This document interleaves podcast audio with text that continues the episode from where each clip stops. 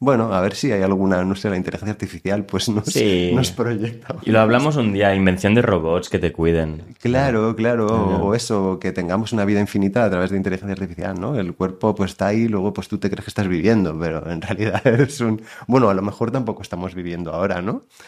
Claro, claro. Ahí ya entras en... somos ya, somos ya, ¿no? la Nosotros Matrix, entramos tal. En, en un bucle, pero esto no estamos hablando de bravas ni nada, ¿no? No, pero Vale, bueno, oye, pues es es súper interesante. Es que la tecnología entra tan fuerte y cambia tantas cosas que de golpe nos trastoca nuestra realidad. Sí, Claro. Y nos trastoca pues to- to- todo lo que nosotros considerábamos que era parte del ser humano. Totalmente, pero el tema de, la, de la comida, o sea, ¿tú crees que van, no sé, que van a acabar inventando una especie de como de comida artificial o siempre est- yo he pensado desde pequeño en, en lo del en que la tele emitiese olores, que la tele emitiese, ¿no? O sea, mentalidad de un Sí. boomer de la hostia, Claro, ¿no? claro. Pero, hostia, que, que pudiese llegar a emitir eso, ¿vamos a poder emular eso? Yo espero que sí, deben estar guapo, ¿no? Yo sé, yo creo que, lo- o sea, los actores en nada se quedan sin trabajo. O sea, eso parece inminente, ¿no? Sí, sí. Eh, y los foodies también nos quedaremos sin curro. Lo- lo- ¿Tú crees? No sé, si, si- claro, si, si tú puedes. Mira, ahora yo voy a experimentar ahora en nada con grabando mm, comida, o sea, los vídeos que hago, ¿no? Más o menos. eh, ahora con la última actualización de en el iPhone 15 va a grabar en tres dimensiones. Entonces voy a. para ya de cara a las gafas que va a sacar eh, Apple, ¿no? Entonces voy a intentar ya grabar en tres dimensiones y tal para, para hacer vídeos todavía más inmersivos, ¿no? Y, y digo, hostia, me, me va a acabar quitando el curro si tú haces una experiencia tan rematadamente inmersiva que ya estás en el restaurante. Eh, eh, no sé si vamos a poder llegar a eso. Yo siempre he dicho, no, hostia, los foodies nunca nos vamos a quedar sin curro porque todos comemos mm, tres, cinco veces al día, ¿no? Comemos varias veces al día. Entonces la gente tiene hambre y encima estamos todo el día con el móvil. Entonces, hambre más móvil significa voy a donde dice el tío este o la chavala esta, ¿no? Y entonces, ya, pero hostia, si lo hacemos tan bien o los robots lo hacen tan y tan bien, vamos a ser necesarios, nos quedaremos sin curro. Claro. Eh, desde luego, a nivel de, de actores y muchas otras profesiones. Muchas, sí, Y, que han ido desapareciendo, ¿no? Muchas profesiones. Lo- Los chefs también, ah, creo que habían inventado ya la impresora de comida. Claro, el chef, cuidado.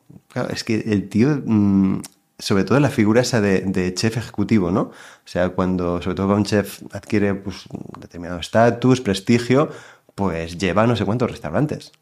Y es una cosa que yo no sabía, o sea, cuando empecé a dedicarme de esto, hostia. mm, El un chef de los chefs. Claro, hay un chef, ¿no? Tú tienes un chef, vas a un restaurante, está el chef. Hola, ¿qué tal, chef? No, no, no, no, un tío que no está y que ha preparado todo, ha hecho la carta, ha hecho allí unas instrucciones, ¿no? Y, y ese tío va a desaparecer. O sea, Claro. Es un tío que además te lo puede elaborar con inteligencia artificial, todo, menús veganos, mm, al- alergias, eh, de todo, ¿no? Eh, En este caso te reinventas. Hasta Sí. que pase todo esto que comentas, y yo creo que será un plazo de unos 10 años, más o menos. 10, 20 años. Yo le meto menos, ¿eh? Yo le meto menos. Tal vez menos, pero es supervivencia. Al final te acabas adaptando al todo medio. es, Sí. todo es exponencial, tío. O sea, lo que yo pensaba que era una cosa proporcional, líneas Mm. proporcionales, en- y más en redes, o sea, que yo llevo mm, mm, eones en, en las redes. Además, soy un friki de las estadísticas y miro toda la- todo lo que está pasando, ¿no? Porque claro, llevo, es que está, como estaba antes de Instagram, pues yo he visto toda la evolución de Instagram, como Instagram ha copiado TikTok, lo, lo he vivido todo, ¿no? Y todo es exponencial, o sea, tú crees, vale, esto irá así, ¿no? O creceré estos seguidores aproximadamente, o perderé estos seguidores, o lo que sea, ¿no? Y no es exponencial, o sea, tú si ganas seguidores, ganas mogollón. Tú si pierdes, pues te vas a la mierda. Claro, si- claro. Nadie te quiere, las marcas te Sí, funan. es- o sea, lo que piensas es una línea, al final es. Y, y sube todo exponencial. Eh, las- los avances científicos, los avances Sí. tecnológicos no son pim pam, la, la radio, la tele. tal. Si solo analizamos, lo analizamos históricamente, la velocidad es altísima. Entonces, la- entre el teléfono móvil, smart. O sea, yo cuando empecé en 2009 con el blog, es que eh, eso es brutal, ¿eh? O sea, yo iba. Era un Sony eh, que era mejor que Nokia. Iba con un Sony que hacía las mejores fotos. Era un truño. Entonces hacía la foto ya con el móvil y me iba, yo qué sé, al Tomás de Sarriá, ¿no? Hacer una foto para colgarla en el blog, ¿no? Y claro, mm, yo iba con eso y los camareros flipaban. O sea, ahora hacer fotos de la comida, vídeos, no es que sea lo más normal del mundo, es que yo creo que los restaurantes se enfadan si no le haces una foto a la comida.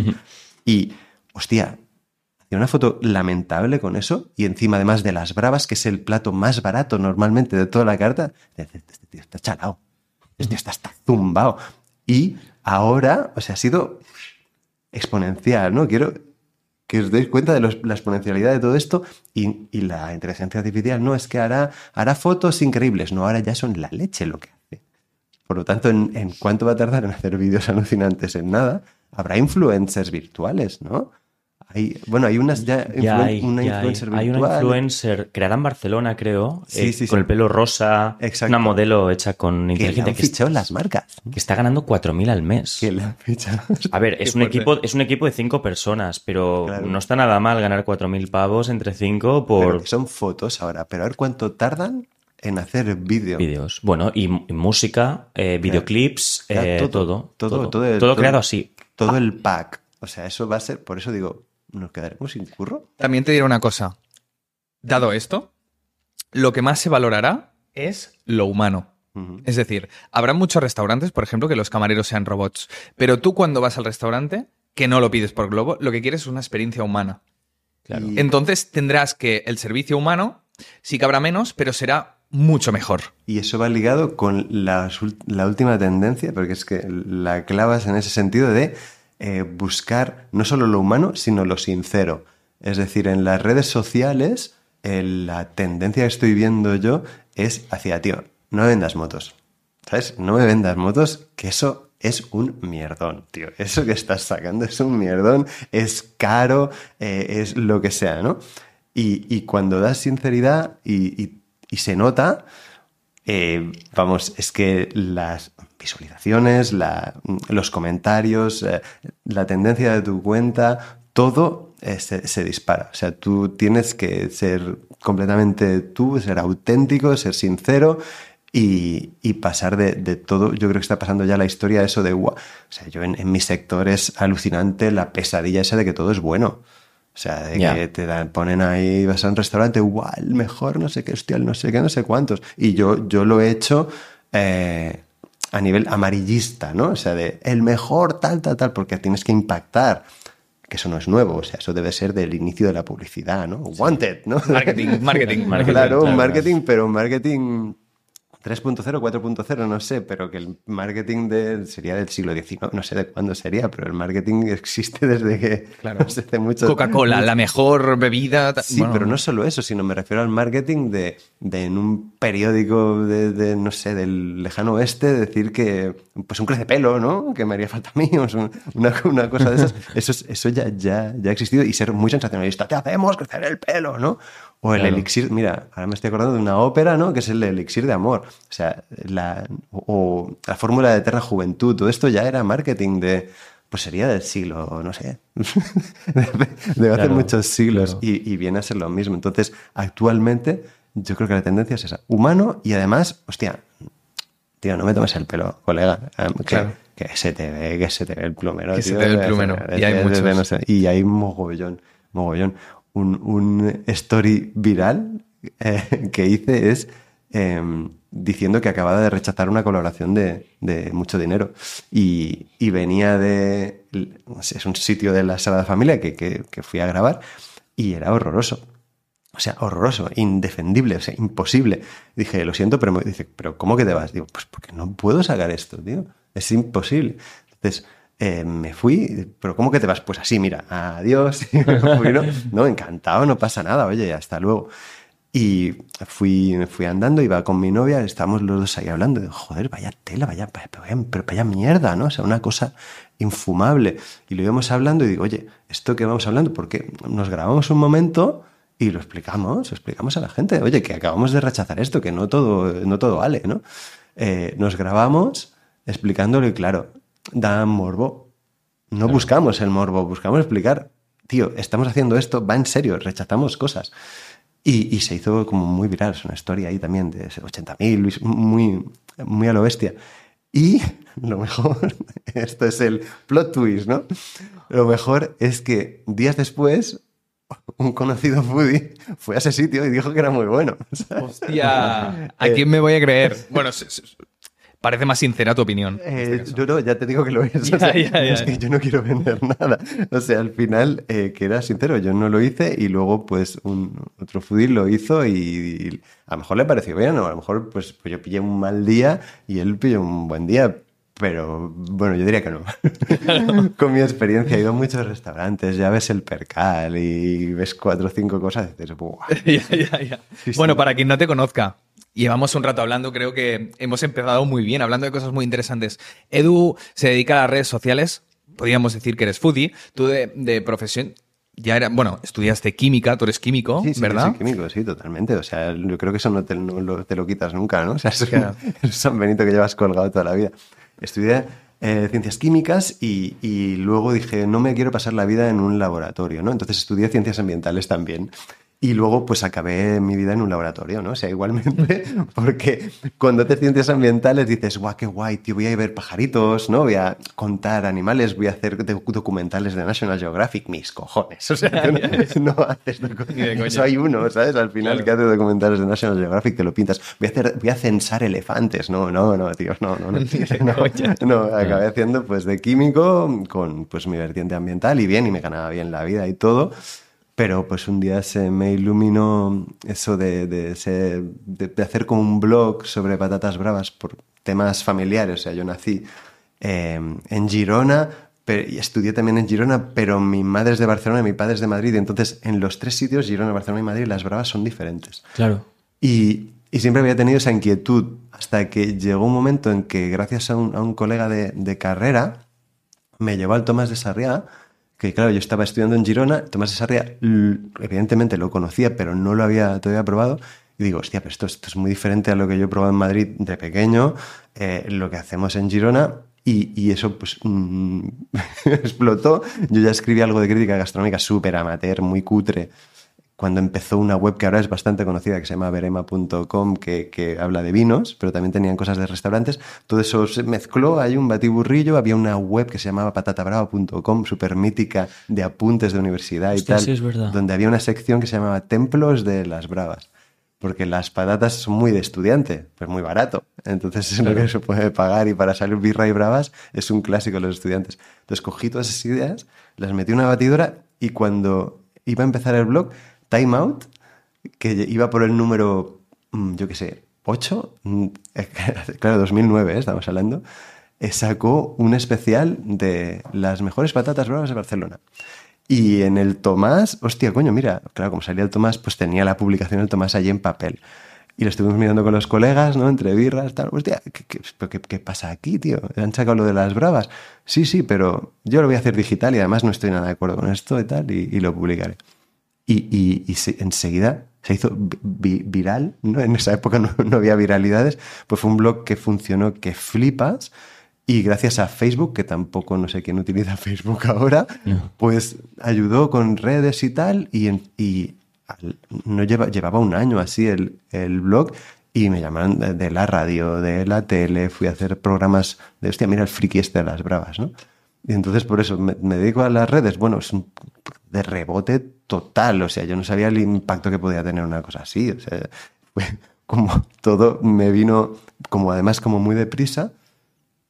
Y luego ya cuando llegó Instagram, eh, que claro, dices, ha estado siempre, no, no, que, que en el 12 era un mierdón, eso era horroroso, o sea, fue en el 14 y 15 cuando la cosa empezó a, a funcionar, ya con en el 15 eh, yo tenía la suerte de tener muchas cosas grabadas, de, así con vídeo, de entrar en muchas cocinas. Entonces cuando, cuando Instagram tiró más hacia el vídeo, que, que- que además parece también ahora, pero no, o sea, Instagram tardó mucho en sacar el vídeo, no sé, sería 17 o así. Tenía pues cómo hacían recetas ya algunos cocineros y lo publiqué, claro, subió mucho la cuenta. Claro. Y, y ya llegó un momento hace como tres o cuatro años que dije, hostias, tengo que plantearme dejar el curro porque no puedo más. Trabajando en una industria química potente, con gente y tal, que trabajaba con muchas multinacionales, con una cierta responsabilidad, ¿no? Y, y ya llevarlo todo, también hasta el punto de que estaba en la fábrica, ¿no? Donde, donde trabajaba y ya en la última época, ya casi a punto de, de dejar el trabajo, claro, llegaban pues camioneros con producto, transportistas, coño, tío, el de las bravas, ¿no? Hostia, ya, ya, Y era un poco, o daba formación de medio ambiente a, a mis compañeros, ¿no? Que la daba yo. Y, hostia, estaba pasando unas diapositivas, pon unas bravas, tío. O sea, empezaba a ser poco serio, ¿sabes? Claro. Empezaba a ser un Ponme poco... unas bravas y tú, ¡buah, qué Tío, pesado! Claro, tío, qué pesadilla, ¿no? Y entonces ya pues eh, dejé el curro y empecé a dedicarme eh, completamente a esto. Y, y, bueno, y a descubrir más. Cuando te dedicas ya completamente, descubres un montón de cosas, un universo eh, de lo que son las redes, el marketing digital. Luego me metí en YouTube también. Durante la pandemia estudié cómo funcionaba YouTube. Pedí ayuda a youtubers para ver, oye, ¿cómo lo hacéis? ¿No? O sea, esto es poner una cámara y dices, sí, sí, o sea, pones una cámara y ya. Claro. Te grabas comiendo, hacer lo que te dé la gana y, y ya está. Digo, ah, vale, vale. Entonces empecé a, a, probar YouTube y YouTube actualmente es mi red que crece más. La gente me suele conocer como más por Instagram, eh, pero mi red que más crece es YouTube, se va disparadísima. Se me llegó hace nada la placa esa de los 100.000 suscriptores, ahora tengo 300 y pico mil. Va, va, como a, sí, sí, va, va a, a, toda hostia. Y oye, interrumpidme cuando os dé la gana por si una metralleta no, que no os voy a dejar hablar. Que va, que va, súper interesante. súper interesante. No, no, por eso Dejaste tu curro porque ganabas más pasta con esto que con sí, sí, tu, así de fácil. Con tu curro, o sea, así de fácil. Y no solo eso, sino eh, por, por, pues por tu vida personal, porque tengo una edad, porque no soy un chaval como vosotros, que dais mucha rabia a los jóvenes que sois. Y, y claro, eh, con, con una edad y con un bagaje ya de trabajo, pues tienes pues no la hipoteca pagada, pero un poquito ya. Entonces tienes unas necesidades que no son las mismas de un chaval que, que joder, que, vuestra edad, que es un auténtico putadón la época que estáis viviendo. O sea, que sois de las primeras generaciones que empezáis a vivir peor que vuestros padres, que el acceso a la vivienda es horroroso. Entonces, yo tengo esa suerte, que vengo de unas cuantas generaciones previas a las vuestras, y, y, tengo algunas cosas cubiertas y también gracias a mi profesión y tal, ¿no? Entonces, gracias a eso, dije, bueno, no necesito, no sé, un, pastón como necesitan los chavales, si queréis un, un alquiler que, que, es una pasta, no necesito ese pastón, entonces creo que poco a poco voy a poder ganarme la vida. En YouTube empezó, em, empecé a monetizar bien y dije entre eso, luego que, que me dio también, esta es otra, que no sé si lo sabéis, que me dio por montar festivales. Ah, sí, de, de pizza, ¿no? De, Montaste de bravas. Sí, sí, eso es una idea previa sí. a pre-COVID, ¿no? Eh, que tuvimos con uno de mis patrocinadores. Oye, ¿por qué no hacemos esto en plan festival?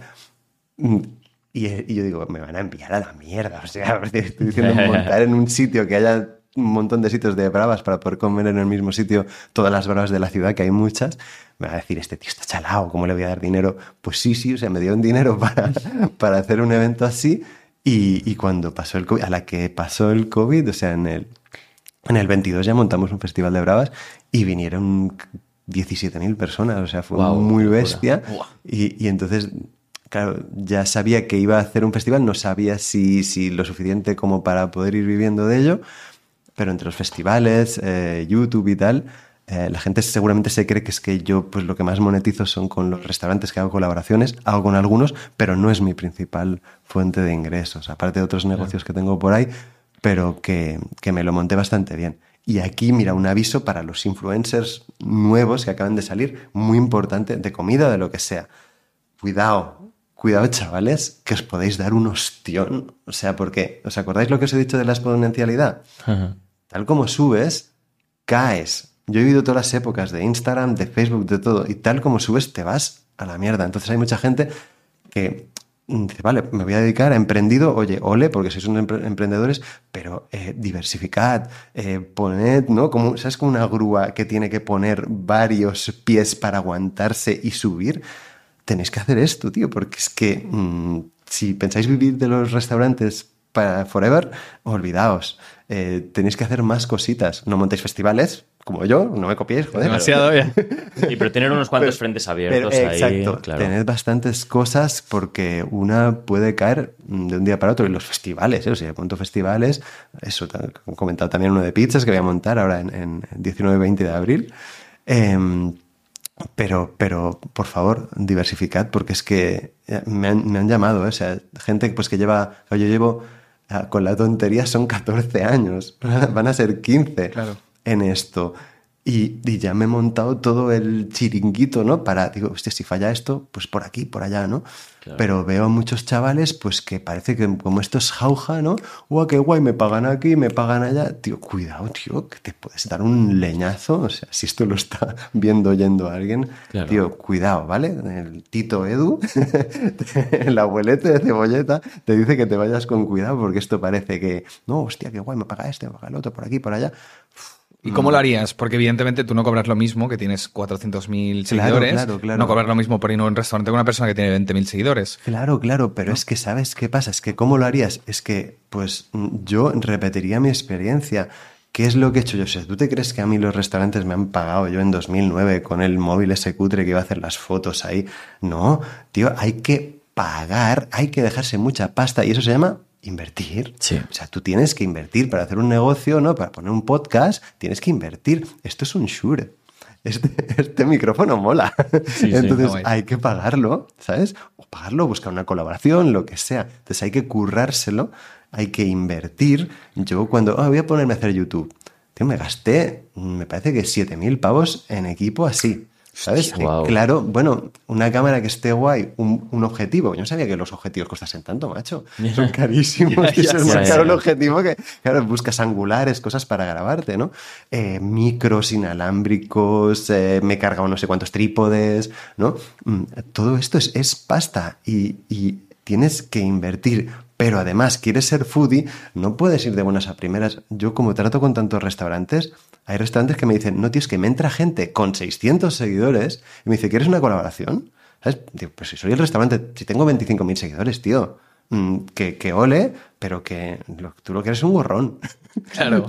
Yo me he ido durante años, pero mogollón de años, pagando en todas partes. Sigo pagando en mogollón de restaurantes. Ayer he hecho un vídeo de YouTube de una esmurzada furquilla, ¿no? Desayuno de, de. Y, no me han invitado, se he ido yo porque me ha dado la gana, he pagado, me he ido y he grabado un vídeo. Y eso es sinceridad absoluta. Y si a veces, como me encuentro que voy, voy a grabar, claro, yo planto el trípode allí y, me pongo a comer y muchos restaurantes pues me invitan, oye tío, ¿no? Que me vas a publicitar, me vas a dar una, una publicidad y yo lo digo en la cámara, oye, mm, eh, esta gente me quiere invitar, no va a variar mi valoración porque ya os lo ha dicho, ¿sabes? O sea, Claro. que me, me ha venido al final, ¿no?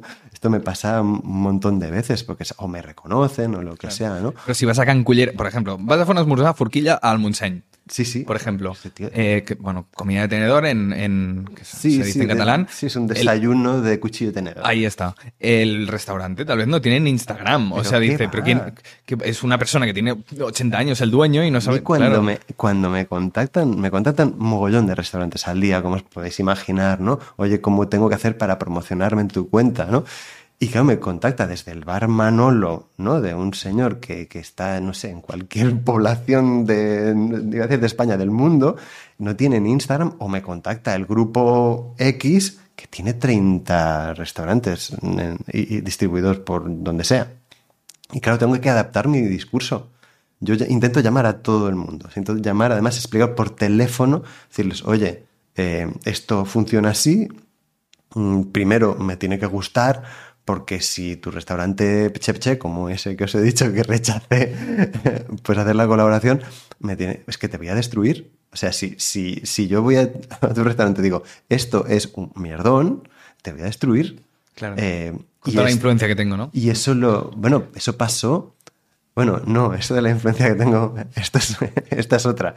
Fui a un restaurante y esto además llamé a, a Cenando con Pablo, un conocido influ eh, de comida. Eh, le llamé digo, oye Pablo, voy a hacer un vídeo como el que hiciste tú del peor restaurante de Madrid, lo voy a hacer en Barcelona. ¿Te importa? Que esto pasa mucho, que no se, que se copia mucho. Trifle se copia mucho. No, Yo dije, oye, ¿te importa? Te lo voy a copiar en Barcelona. No pasa nada, chaval, tío, adelante hice el peor restaurante, según TripAdvisor, en Barcelona, que eran, busqué en TripAdvisor cuántos había en el sistema, había ocho mil y pico, y cogí el, el ocho mil y pico, o sea, cogí el último. ¿Cuál es? Es un restaurante delante de la Sagrada Familia, curiosamente no es el mismo que es el que rechacé, y se llama el Trabucaira. Y allí hice un vídeo que se hizo viral eh, sobre el peor eh, restaurante de Barcelona. Eh, tendrá dos años o así. Se hizo muy viral. Luego ha ido influencers también, han ido allí a grabar. Pues el restaurante ese salió beneficiado. Es decir, la gente se iba realmente a ver si era tan ni tan malo y se iban a hacer selfies y hablar con la gente. ¿Y, y realmente era malo? Era terrorífico. Sí, O ¿no? sea, era, era, era, o sea, era, era insalvable. O sea, eh, os recomiendo que miréis el vídeo. El vídeo tiene como un millón y pico de visualizaciones. Eh, está en mi canal, ahí Bravas Barcelona, echáis un vistazo porque, o sea, es que empezó mal, siguió peor y acabó desastroso. O sea, era como... Además explicaba todo, ¿no? Hice una intro ahí en la Sagrada Familia. Además es un restaurante con vistas a la Sagrada Familia.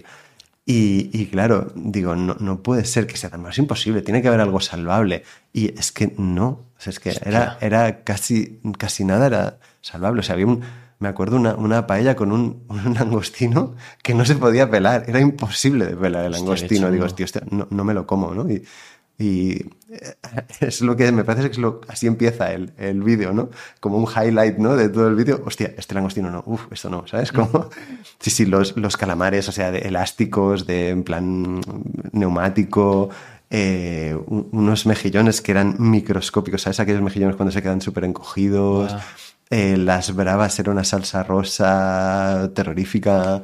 Eh, la patata me, me suena que era lo que era salvable, que era como era congelada, pero estaba frita, estaba bien frita, esto no estaba mal, pero todo mal. Y luego encima vinieron y, y me iban invitando, un camarero vino y se puso a cantar.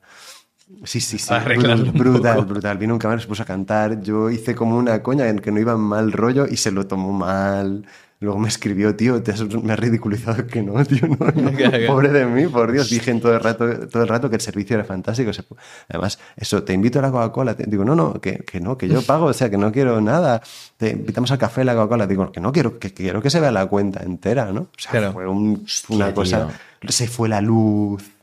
Eh, sí, sí, es que fue podía todo. salir Hostia. Pasó un, ¿sabes? Alguien, uno de estos ahí tocando el acordeón. O sea, es que era increíble. Vale, necesito ir a ese sitio. ¿Cómo se llama? ¿Puedes repetirme? el- eh, me parece que es el peor restaurante de Barcelona. en- ¿Trabucaira? El Sí. Trabucaira, sí, Trabucaira. Trabucaira, Vale. y, y, mm, lo buscas allí, le echas un vistazo. Luego, dos súper conocidos youtubers, Stick, Stick y J. Dalmau, fueron también a, Mm. a probar el mismo restaurante y tuvieron la experiencia similar o igual. ¿sabes? Porque yo imagino, me les llamé, digo, ¿visteis mi vídeo? No, sabemos que, que teníais el vídeo, pero no lo miramos apuesta para ir y tener la, la experiencia virgen, ¿no? Claro, claro. Los cubiertos al menos estarían limpios, No, sí, espero. no, no era el problema, no era ese. O sea, No. el problema, o sea, el sitio estaba bien y tal, pero es la comida. La comida, claro. La comida era horrible y carísima. O sea, era Sí, carísima. claro, Sagrada Familia para Era guiris, Sagrada ¿no? Familia, tal, claro. pero claro, yo quería, digo, mi idea era dejarles bien. O sea, yo no iba, el vídeo no iba en plan Claro. el peor restaurante, pues lo digo yo, lo dice TripAdvisor, ¿vale? Entonces claro, claro. voy yo para que veáis que esos son tópicos. Claro, no, claro. no, tío, no eran tópicos, era un mierdón, lo siento, sí, sí. Qué fuerte. Era, de verdad, mi intención era esa. ¿Veis cómo no, no es tan bestia? Claro. Luego hice otro de las peores bravas de las Ramblas. Estuve probando bravas por las Ramblas. Eh, Lo puedo La imaginar. Es que Rambla. la Rambla es... este, de esto Madre. tengo que, tengo que extraer un reel de ese YouTube porque es brutal. Eh, que se iban, además es rollo, hostia, no sé si me voy a meter un problema diciendo esto, que es mafia, o sea, que tienen Vale, vale, una vale. red ahí. Claro, eh, claro, em, claro. ¿Cerveza compleja- beer, amigo? Sí, no, te- no- no voy a decir mafia, tienen una red compleja, extraña de relación en esos restaurantes. Claro, ¿vale? claro. Está clarísimo. Y Eso se nota, entonces, eso se nota, sí. ¿Verdad? Eso sí que lo puedo decir y no me va a llamar un, un juez, me voy a recibir un Bueno, un juez no, un ruso, tal vez. No voy a, Sí, sí, voy a decir a un albano kosovar que me ha robado las tres piernas, ¿no? No, pero que iba bajando por la Rambla, entonces iba parando en determinados restaurantes. Esto es curiosísimo. No me había dado nunca cuenta, eh, y vivo en Ciutat Bella, eh, vivo en la Barceloneta, pero no me había dado nunca cuenta de que tú no puedes relacionar la terraza, el nombre de la terraza de un restaurante de la Rambla, no lo puedes relacionar con qué restaurante es de la Rambla. Hostia, no sé, claro, es dices, a ver, restaurante snack, no sé qué, pero ¿cuál es? O sea, ¿de- ¿a quién corresponde esto? ¿Por qué? Porque deben ser del mismo dueño, o no sé. Estoy, igual. esto, esto es. mm, ¿cómo? que no lo sé. ¿eh? O sea, no tengo- Conspiranoia, dice- Sí, sí, digo- bueno, sí, sí, no. o sea, lo digo presuntamente. Vale, ¿no? claro, claro. Entonces, salen eh, camareros de un restaurante de otro y van a diferentes terrazas y dices, ¿en cuál estoy? Todos, por supuesto, armados con esos eh, cubalitros de colores azul, verde, con muchas pajitas, ¿no? Iba bajando, me senté en uno eh, probé las bravas, me grabé, ¿no? El trípode, toda la mandanga. Y luego cuando iba a otro, me dijeron, no, no, no puedes, no puedes grabar. Digo, "Co- digo, ¿cómo que no puedo grabar? Es que es para comidas. Digo, no, no, si voy a comer unas bravas y voy a pedir y si hace falta pido otra cosa. No, no, que no. Digo, bueno, vale, evidentemente, Que o sea, no. derecho de admisión, ¿no? Y, y fui bajando y a medida que iba bajando veía, porque además fui un día así como intempestivo, ¿no? Un martes que mm, chungo de febrero que, que no, que no había nadie, vamos. Y, y fui bajando y iba viendo que se iban comunicando los restaurantes uno con otro. Cuidado con este, cuidado con este. Hostia. Sí, sí, sí, sí, pero es totalmente cierto, ¿eh? Hostia, Y- estás en búsqueda de captura un poco, ¿no? En Barcelona, No tú. paso mucho por las ramblas. Hostia, No tío. paso mucho. Y, y qué valiente de poner el trípode de la Rambla. También Sí, te lo digo. También, Sí, sí, sí. También, también, eso sí. Porque de golpe, Pero, ¿no? Sí, sí, sí, ni trípode, ni cámara, ni nada. ¿no? Vale, No, Tú pero- sabes, Edu, la, la- la gente que no tiene piernas en la Rambla o que tiene cuerpos muy extraños, muy chungos, Sí, sí, que sí. alguien los ha puesto allí. Hostia, esto, hostia, esto, esto no lo sé. Esto Tío, hasta nos ahí- van a acabar. ¿Tienes, mm, ¿tienes alguna ¿Tienes alguna idea de cómo Hostia, llega esa esto- gente allí? hostia, no- no sé, Porque lo no habrás sé. pensado alguna vez, ¿no? Hostia, no, eso no lo no, pero puedo intuir que eh, hay alguien que posiblemente los esté explotando. Es Claro, decir, esto, tío, esto claramente. es muy, muy más que probable que estén explotando a esta pobre Pero gente. es mejor no decirlo porque Igual. nos va a aparecer un grupo de personas un día de estos aquí, Sí. tío. Eh, estamos en el barrio de. no, no, no. sí, sí. no diremos nada. Pero que, no, no, evidentemente, joder, en este, este mundo tan oscuro y tan que gracias a Dios no conozco, por gracias Claro, a Dios claro. no, no conozco mucho ese mundo, en la explotación de todo tipo de gente, de mm, mujeres, eh, o sí, sea, está, sí. está al orden del día. Pues digo, que está allí, que la policía pasa por allí y no los, y no los saca. Bueno, ahora la policía, ahora nos metemos con la policía, vale, ahora tenemos ya más, más posibilidades de que nos partan las piernas y luego además acabar en el cuartelillo. Bueno, pero Hablemos de ahora bravas. Hablemos de bravas. Vale, exacto. Las bravas, Eh, eh, para que no lo sepa, perdón. eh, Vale, tranqui, para no que te no lo sepa, las bravas, ¿qué son unas bravas?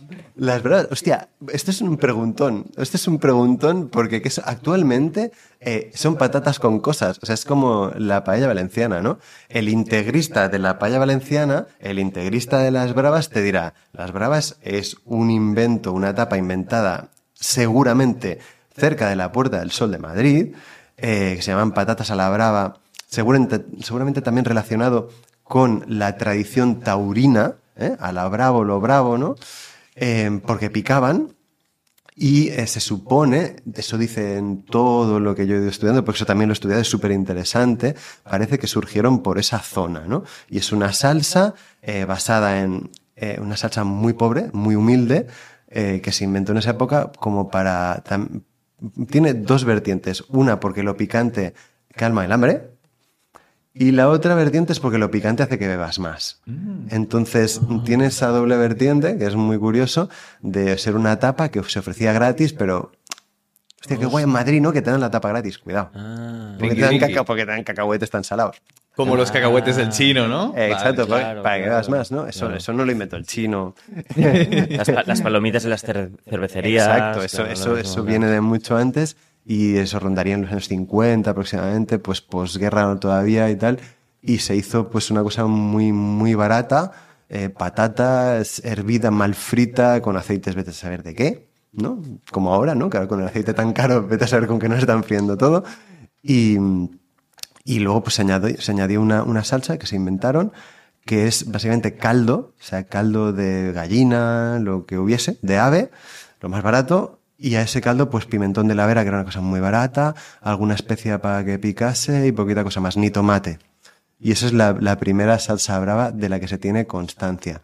A partir de ahí hay muchas variantes, sobre todo en, en- no solamente en Cataluña, sino en el Levante, incluso en Aragón, que se empezó a añadir el alioli, que es la- el ajo aceite para los valencianos. eh, Bueno, al final se fue añadiendo y luego en lo que es la ciudad de Barcelona, el, el clásico, el Tomás de Sarriá, es el primero que introdujo pues una salsa pseudo brava que es un, más un aceite con especias eh, maceradas. Entonces, si conocéis el Tomás de Sarriá, que lleva, mm, no te puedo decir ni los años que lleva ya en Mayor de Sarriá, pues eh, lleva un, macerado de especias que lo tienen en un bote ahí y eso es magia. Entonces, eh, muchas veces los madrileños dicen, eso que tomáis en, eso que tomáis, ¿no? Mi padre es madrileño, ¿eh? respeto por los madrileños, pero es que habláis así, tíos. eso no son bravas, ¿no? Pues, pues sí que lo son. Lo que pasa es que el Tomás de Sarriá, al principio, y eso me lo contó mi colega que iba desde, vamos, desde que era un niño allí, allí se llamaban bravas mixtas. Unas mixtas, mixtas. De hecho, a él, los veteranos del lugar, del lugar entran y dicen, unas mixtas. Entonces era aioli y esa salsa aceitosa rara, que es algo tienen, si algo tienen los del sarria, Tomás de Sarrias que son súper aceitosas, y de ahí partió la idea del aioli con otra salsa. Entonces a partir de ahí se, se, fue expandiendo por todas partes, todo el mundo quería ser el Tomás de Sarriá y puedes encontrar ese estilo de aioli con... Y luego viene la tercera pata, que es la de Girona, que se inventó en un sitio que se llama Conic, que luego pues tiene como 10 restaurantes actualmente, que es un invento de alrededor de los años 70, que es mayonesa, mayonesa industrial, de hecho. Imagino que no empezarían con industrial, empezarían con su propia mayonesa, a la cual le añadieron un poquito de ketchup, un poquito de mostaza, un poquito, un bastante de pimienta, un bastante de pimentón picante y es una salsa rosa que seguramente os habéis encontrado en, en, algunas bravas. Una salsa rosa, picantita, encima de unas patatas. Y eso también desde Girona se ha ido extendiendo por, por muchos restaurantes por lo fácil que es hacerla. Eh, que es incluso más fácil que hacer una gioli, que mira que es fácil, pero, pero que, que la salsa rosa se, se ha ido claro. extendiendo. Y funciona súper bien. Actualmente, ¿qué son unas bravas? Una mezcla de todo. Yo me he encontrado salsas eh, en bravas, no sé, cuatro salsas, eh, de todo, de todo, de todas las formas. Eh, he estado en el, hay un concurso de patatas bravas que se hace en Palencia cada año, que he presidido el jurado varios, varios años, el último no he podido estar. Y, y ya hubo una que, que flipé, porque claro, la gente es súper creativa. Una patata que era un, un, un meteorito. O sea, habían, cogido una patata, la habían agujereado como si fuese un meteorito. Entonces, en, en los cráteres del meteorito habían metido diferentes salsas, pues una, una ultra fricada, se puede decir. chulo, patatas ¿no? infinitas. O sea, que son unas bravas. Eso sí, lo son. Son creativas, ¿no? Que es un roscón de reyes. ¿no? Hay roscones rellenos de pistacho ahora, Claro, de, claro, de uno de nueces de macadamia, tío. Probé el otro día, o sea que... Se lo globaliza, mismo. claro, se globaliza y- Claro, y, cambia claro. y se transforma. Claro, y, y, y gracias a las redes, pues se viralizan, ¿no? O sea, tienes un- unas... Hay un chaval también que, que, pues, que hace un, un Instagram de bravas también y, y viralizó unas bravas que luego me llamaba todo el mundo, oye, ¿has probado estas, has probado estas? Que las hacen por Montserrat, que, que emulan las montañas de Montserrat. O sea que... Hostia, Sí, sí, locura, claro, tío. se ponen así y tal y... O sea, la gente es súper creativa. Y ole, ¿no? Oye, y que, que dure, que, Y que tanto, sea tanto. creativo. O sea, me, me encanta. Yo quería preguntarte, eh, ¿alguna vez has recomendado algo que no te haya gustado? No, eso no. no Nunca, no. ¿eh? O sea, recomendar algo que no, no, no. es Imposible, además, es que va totalmente en contra de mis principios. Eh, sí que a veces algo estaba muy rayando el larguero. O sea, en plan, esto... mm, Un esto- cinco pelado, ¿no? Un esto, 4,9, cinco ¿no? pelado lo puedo recomendar siempre diciendo, bueno... mm, y la gente que me sigue también entiende mi lenguaje, ¿no? De, Claro. Es un poco caro. esto, sí. De, de- y, y lo reconozco, no tengo ningún problema en decirlo. O sea, que, que, que sí, que he recomendado cosas que... ah, y mi intención es cada vez dejar de recomendar cosas tan peladitas, de dejarlo. Y em, esto sucede mucho en el mundo foodie y en muchos otros mundos, ¿eh? O sea, no que la sinceridad pues es dura, sobre todo si hay un si hay pasta detrás. O sea, Claro. eh, cualquier influencer de ropa, de coches, de mm, si hay pasta detrás, Todo es genial. claro, todo es maravilloso. Entonces, esto hay que dejarlo mm, de banda. Pero Justo es por eso, perdona, Sí, Edu, sí, no, es que justo es por eso que muchos foodies también estáis perdiendo un poco de credibilidad. Totalmente. Ya, ya no se ve igual al foodie. Primero porque hay bastantes cada vez más. Totalmente. No, y una cosa muy fácil. Esto es facilísimo. Es- lo- Además, lo digo varias veces al día. Eh, en el mundo de los foodies hay peña que engaña, pero ¿eso es extraño? No. Hay taxistas que engañan, hay policías que engañan y en todas las profesiones y en todas partes cuecen habas. Por lo tanto, ¿por qué van a ser diferentes los foodies? Los foodies se van a Andorra, ¿no? Los influencers se van a Andorra.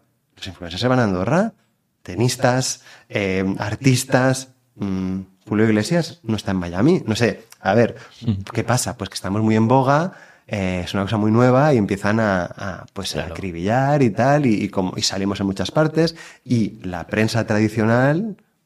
Voy a meterme con la prensa tradicional, venga. Venga, va. Estoy, estoy sexy. Claro que sí. La, la prensa tradicional eh, no nos ha tragado. O sea, yo he vivido, pero montones de situaciones en las cuales tú eres influencer, youtuber, youtuber, como menospreciado.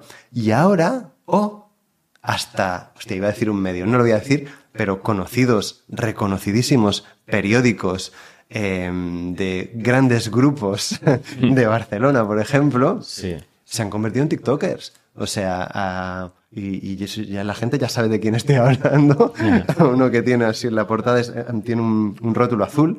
Pues eh, se han convertido en, en, en TikTokers. Su sección de comer, eh, Claro. pues, pues se ha convertido en TikToker y lo que están haciendo es haciendo el mismo contenido que he hecho yo, des- yo y mis compañeros desde hace años y lo están haciendo ahora y les está yendo muy bien. ¿Por qué? Porque hay pasta detrás, Claro. tenéis ahí a un grupo gordo de comunicación metiendo pasta y a mí no, yo me tengo que buscar la vida. Por eso, por eso somos diferentes y por eso a lo mejor no nos tragáis. Fíjate tú por dónde. Claro. Pero os olvidáis que nosotros podemos ser más independientes. Porque, por ejemplo, cuando eres youtuber y youtuber te paga, cuando youtuber, o sea, YouTube te paga Google, Google Ireland, por cierto, viene de Irlanda. ¿eh? No te paga un partido político y no, me- te paga. Claro. Correcto. Soy mucho más independiente. Por eso aliento desde aquí a mis seguidores, mis futuros seguidores, que la mejor forma de apoyar que no suceda esto y que seamos independientes es mm, mm, Suena a que me estoy haciendo autobombo y no lo es, ¿eh? Suscríbete a cualquier canal, suscríbete. O sea, cuando te gusta algo, suscríbete. Porque las migajas de esa masiva publicidad que te mete YouTube, las migajas, algo me llega a mí y me permite ser independiente. Si a mí me paga YouTube y yo tengo el bolsito bien, yo puedo ser mucho más independiente. Si dependo de restaurantes como los grandes grupos de, comu- de comunicación dependen de partidos políticos, de bancos, ¿eh? si dependen de eso, mm, eh, mal, vamos mal. La mejor forma es eso, o que tengas otro negocio y te metes, como estoy intentando hacer yo, con mis festivales, con otros negocios que estoy montando, para realmente ir a un sitio, dar mi opinión totalmente sincera y, y no entrar en, en- en juegos de, de pasta y manos negras, ¿no? Pero es que esto está al orden del día. Y para que veáis hasta dónde llega eh, los grandes grupos de comunicación, que para los que no lo sepan y para vuestra audiencia, son muy pocos. Los grandes medios de comunicación, igual que las grandes marcas, son muy pocos. Está todo copado por supermultinacionales ultra perversas, Claro. ultra perversas, que, que copan esto. Lo último es la adquisición de, un, de una gran agencia, una gran agencia eh, en Barcelona, pero ahora que ya se hizo más global, la adquisición de una agencia por parte de Vocento. Vocento ha visto un negociaco en las agencias. Entonces, y digo nombres si no me corto, ¿eh? además esto no, no, no va a implicar nada, estoy diciendo la realidad. Vocento ha comprado agencias porque ha visto ahí el negocio. Entonces, ¿por qué se meten tanto los, los eh, medios de comunicación, de comunicación tradicionales en redes? Porque hay money, o sea, eso es- está ¿Qué son las agencias para. una, una agencia, las agencias se han adaptado, eran las famosas agencias de publicidad, ¿no? Oye, te contrato para que me hagas un anuncio, me hagas la producción, la difusión, un anuncio de mi restaurante, mi marca, lo que sea, ¿no? Pues las agencias han ido evolucionando con las redes y se han especializado mucho en eh, ser community managers de restaurantes o, o grupos de restaurantes, ¿no? Entonces, eh, hay agencias que pueden tener, no sé, 200 restaurantes, llevan 200 restaurantes que desde aquí tampoco lo recomiendo. Si tienes un restaurante, no contrates agencias muy gordas que no te lo van a llevar bien. Contrata mejor a tu primo.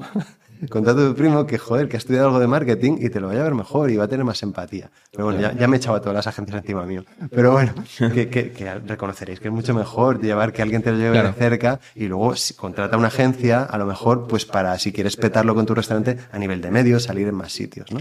Entonces, para que veáis, ¿no? Todo lo que es la estructura, ¿no? De, de este negocio, a lo mejor la gente no, no lo sabe, pero viene a ser eso. Tengo un restaurante, necesito que la gente me vea. Entonces, se contrata a una agencia. Esta agencia dice, oye, saco mi carta de otoño. ¿no? Y, y te llega una newsletter, pues de- a eso se dedican las agencias, entre muchas otras cosas. ¿no? Entonces, los grandes grupos de comunicación dicen, hostia, aquí hay money. Y entran ahí. Ese es un ejemplo que os he puesto. Claro, claro. Este y le la rueda. este es- vale. y, y- sí, pero que, que como todo, si acabamos en manos de tres empresas, hostia, es que al final, yo esto también lo vi en mi bagaje profesional como químico, yo me empecé a dar cuenta de que ah, hay una empresa que tiene no sé cuántas marcas. Entonces yo trabajaba mm, produciendo pues una serie de, de principios activos, lo que sea, y, y me empecé a dar cuenta, y ya mayorcito, dije, bueno, me he dado cuenta antes. Estas marcas, esta, pero estas 800, no exagero, marcas, son de una sola empresa. Mm. Entonces, esto no- no- nos da muy poco margen de maniobra a los consumidores. Y, y al final es absolutamente, pero equiparable al mundo este de, de, de la- los influencers, las- los medios de comunicación. Si los medios de comunicación tradicionales siguen así, eh, están copando también donde estábamos los influencers, están metiéndose. ¿No os dais cuenta? Estoy yo siguiéndoles, además los sigo, os sigo. Eh, lo estoy siguiendo, por ejemplo, pues yo qué sé, El País, eh, La Vanguardia, se crean perfiles de Instagram y suben como la espuma. ¿Por qué? Pues porque han visto que no tienen que estar ya ni en internet ni en papel, tienen que estar en las redes Claro. sociales. Pero ¿qué pasa? Que nos están intentando desplazar creando un contenido muy parecido al que hacemos. Muy, Claro. pero que muy parecido. Y metiendo, hay una chavala muy guapa que hace pues un contenido para determinado medio de comunicación muy grande, entonces crecen muy rápido, los nominan enseguida a premios, ta, ta, ta. ¿por qué? Bueno, hay mucha pasta detrás. Entonces, eh, eso que tanto nos decían, eh, los influencers, influencers, ¿ahora qué? ¿Ahora sois vosotros también los influencers o qué? ¿Veis como, como al final es, era, era un hábitat mm, en el cual pues se pueden hacer cosas realmente crea- creativas y chulas? Pero si vamos así, vamos a acabar copándolo todo y ¿dónde va a estar la independencia, no? Bueno, pero lo- tampoco se puede hacer es vetarle a, a este tipo. Para nada. Que no, que no es lo que estás diciendo. O sea, no- Para nada, pero viene a ser un poco eh, la globalización de ¿no? la botigueta de la Yaya Manela, ¿no? Eh, la tiendecita de la, de la abuela Manuela, eh, que, que le llega pues si le ponen un supermercado al lado y la arrasan y goodbye, ¿no? Claro. Viene a ser un poquito eso. O sea, Bueno, no, me quiero como- poner en plan víctima, ¿eh? No, yo, claro. yo estoy intentando afianzarlo Bueno, todo, es como, os he como- dicho, como una grúa claro. para no perecer en esto. Pero si entran todos estos grandes grupos, Claro. también Bueno, es como cuidado. hablar de Amazon, que al final se está cargando los Eh, negocios. exacto. Es súper guay hacer clic y mañana lo tienes. Claro, Claro. claro. Y, y en esa pereza mental de, de, de, de esto se está perdiendo una cantidad de cosas porque es que eh, tengo hambre, comida. Sí, sí, sí, somos, como... Los putos robots. Somos- sí, sí, Sí, exacto, sí, exacto. somos putos robots. Bueno, lo que decías es que lo que marca la, la diferencia puede ser la, la sinceridad, que tú tienes una libertad que tal vez estos medios no tienen. Exacto. Y allí es lo que le gusta a la gente. Le gusta Exacto. lo real, buscan lo real, porque ya lo irreal ya está gastado. Totalmente. Pero el- son especialistas estos grandes medios en que perderte en la maraña. Ya. Eh, cuando hay tanta información, y de aquí también un mensaje para influencers. Sí, vuestras visualizaciones, o sea, vuestras visualizaciones están cayendo en picado. Sí, eh, todas nuestras visualizaciones están cayendo en picado. ¿Por qué? ¿Por qué? Porque está masificado. O sea, cada vez hay más vídeos. Podrías estar toda la eternidad haciendo scroll, pum, pum, Claro. tirando para arriba. Si es TikTok, bueno, podrías estar mirando stories así. Pero eh, es- cada vez hay más. Entonces hay más competencia, cada vez hay más, más. a- Esto no es nada nuevo tampoco, ha pasado mucho en Twitter con fake news y estas cosas, ¿no? Viene a ser lo mismo. Si te pierdes en toda la maraña, va a ser cada vez más difícil destacar. Por eso las visualizaciones de todo el mundo caen, aunque hagas el mejor vídeo del mundo. Van a caer, no pasa, porque hay demasiado. Está atestado y encima cuando lleguen estos grandes medios de comunicación van a meter además dinero, van a inyectar pasta para sobresalir. Entonces va a ser más complicado este mercado. ¿Tú crees que, por ejemplo, si no creas Reels o TikTok, eh, hablemos de Instagram, por ejemplo, Sí, si sí. no creas Reels ya no existes en Instagram? Por supuesto. O sea, Es por supuesto. Es no, sirve de nada hacer fotos ya, ¿eh? Para nada. O sea, no o- olvidadlo. Y además, pero yo creo que es de- desde que salieron. O sea, eh, Sí. Eh, yo tuve la suerte, eso otra vez, abuelo cebolleta, tuve la suerte de, de asistir a cuando llegó TikTok a- a- y cambio de Reels a, a TikTok, pero es que es lo mismo. Y YouTube Shorts es lo mismo. Es una copia, sí. Eh, copia, pero un plagio absoluto. ¿no? Mm. Eh, cuando llegó TikTok a, a España, me contactó. Me, me llamó TikTok, me contactaron, dije, ¿a mí? ¿Por qué? estaba TikTok solamente en Brasil y me contactó, oye, queremos eh, entrar en Europa eh, y especialmente en España y países, y seguramente Italia, con la comida. Digo, pero si TikTok son, son bailes, ¿no? O sea, en esa época, estamos hablando a lo mejor hace cuatro años o, o más. Y digo, ¿y eso? Eh, sí, queremos entrar con la comida, le vemos potencial. Digo, pues, qué guay que hayáis contactado conmigo, ¿no? Y, y, quedé con ellos, vinieron a Barcelona desde Brasil y tal, y me pidieron también una, sí, sí, esto es una, una wow. anécdota muy chula, me pidieron si podía encontrarles una sala eh, que querían celebrar pues un, un, evento con TikTokers ya muy conocidos. Uh -huh. Dijeron, no sabemos, como no conocemos Barcelona, nos ayudas, tú sabemos que te mueves y tal. Digo, sí, sí, claro, se encontré una sala, además de, con margen de dos días, ¿eh? encontré una sala tal, y eh, era una, como una discoteca. Y, y, me y, estás invitado tal, y nos conocemos, nos reunimos previamente, luego fuimos a la fiesta, y claro, yo encontré una, una discoteca, pero claro, donde servían alcohol. Y todos los TikTokers que vinieron eran chavales de 14 años, de 15, Hostia. con millones de, de, seguidores, ¿no? Pero ultra famosos y no podían beber. Y yo estaba ahí también, pero no el papá, el abuelo claro, de, claro, de, de, todos los chavalines. Empecé a hablar con ellos eh, y dije, bacha, un poco cometí el, el, grave error de aquí yo, estos chavales que quieren. Hostia, que me quedé flipado. O sea, chavalines de 15 años que no conocía de nada. No, yo tengo tres empresas. Yo te... digo, ¿cómo? Sí, las gestiona mi padre, tal. pero, o sea, ¿tú qué haces? No, yo bailo profesionalmente no sé dónde. Digo, hostia, tío, pero qué emprendedores, ¿no? Y eso yo ya lo vi, esto que está viendo ahora la gente, yo lo vi hace ya cuatro o cinco años, ¿eh? Cuando me contactaron, y digo, hostia, esto, esto es muy heavy, esto de TikTok es muy bestia. Empecé a hablar con ellos, nos empezamos a seguir, ellos tenían un millón, yo mm, diez mil, ¿sabes? Empezamos a hablar y ahí empezó todo. O sea, luego empecé a ver el potencial de TikTok, dije, esto que estoy haciendo yo como una story, ¿no?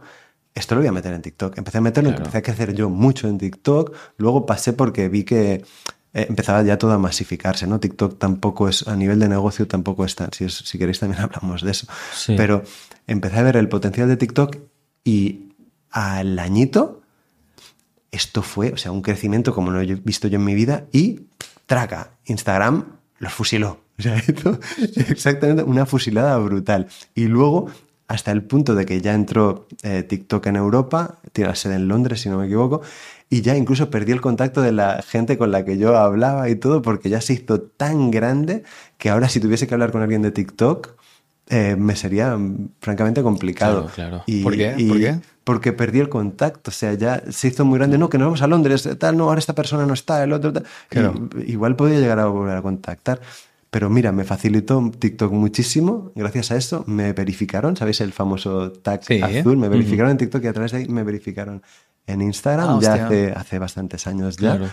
Eh, pero una cosa que me hacía especial ilusión porque, joder, sal, tiene una cierta relevancia la cuenta, ha salido en medios y tal, y, y, me hacía mucha gracia. Y estar verificado en TikTok me ayudó a estar verificado también en, en Instagram. Claro. Y también a partir de ahí, pues noté una mayor, no, no solamente a nivel de de seguidores que entraran, que, sino que como tener más reconocimiento e influencia, ¿no? Vale. Y eso, eso claro, en redes es autoridad y, claro, y, y te va súper bien.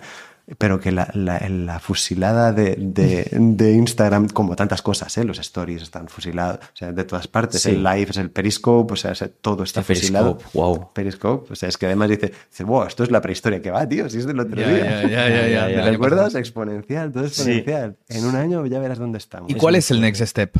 Ahora, si te quieres viralizar, si yo quiero empezar a ser influencer, ¿qué, ¿en qué debería de fijarme, es crees, Edu? Te va a ser complicadísimo.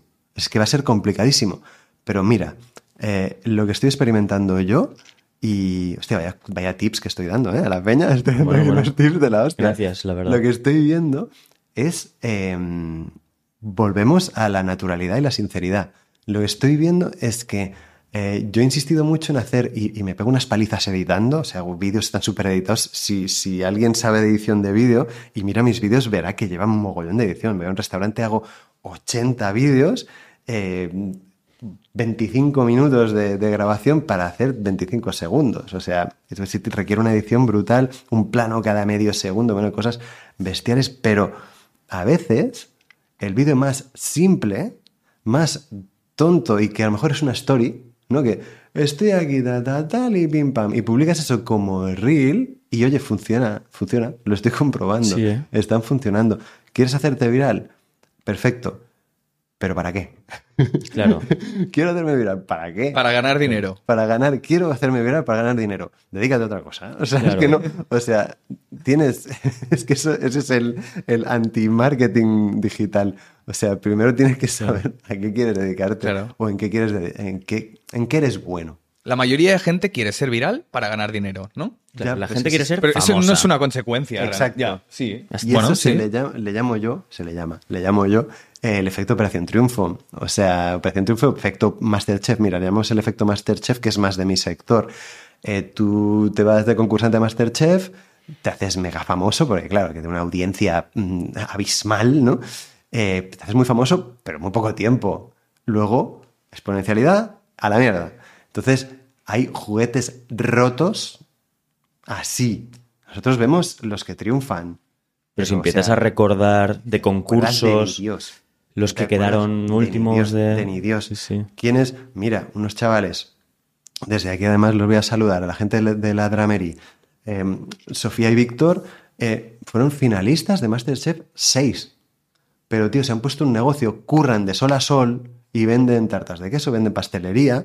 Y, hostia, y, y- y les está yendo bien, ¿vale? Entonces, o hay curro o no viralices, tío. ¿Para qué vas a viralizar? Tú tienes que eres- ser bueno en algo y demostrárselo a la gente mediante tus vídeos, tus, sí, tus vídeos, fotos no, claro. mediante tu trabajo, tío. Claro. Demuestra que eres bueno en algo, que eres, no, bueno, no, que eres el puto amo, que eres Claro. el mejor en algo, ¿sabes? Y para ser mejor en algo tienes que currar.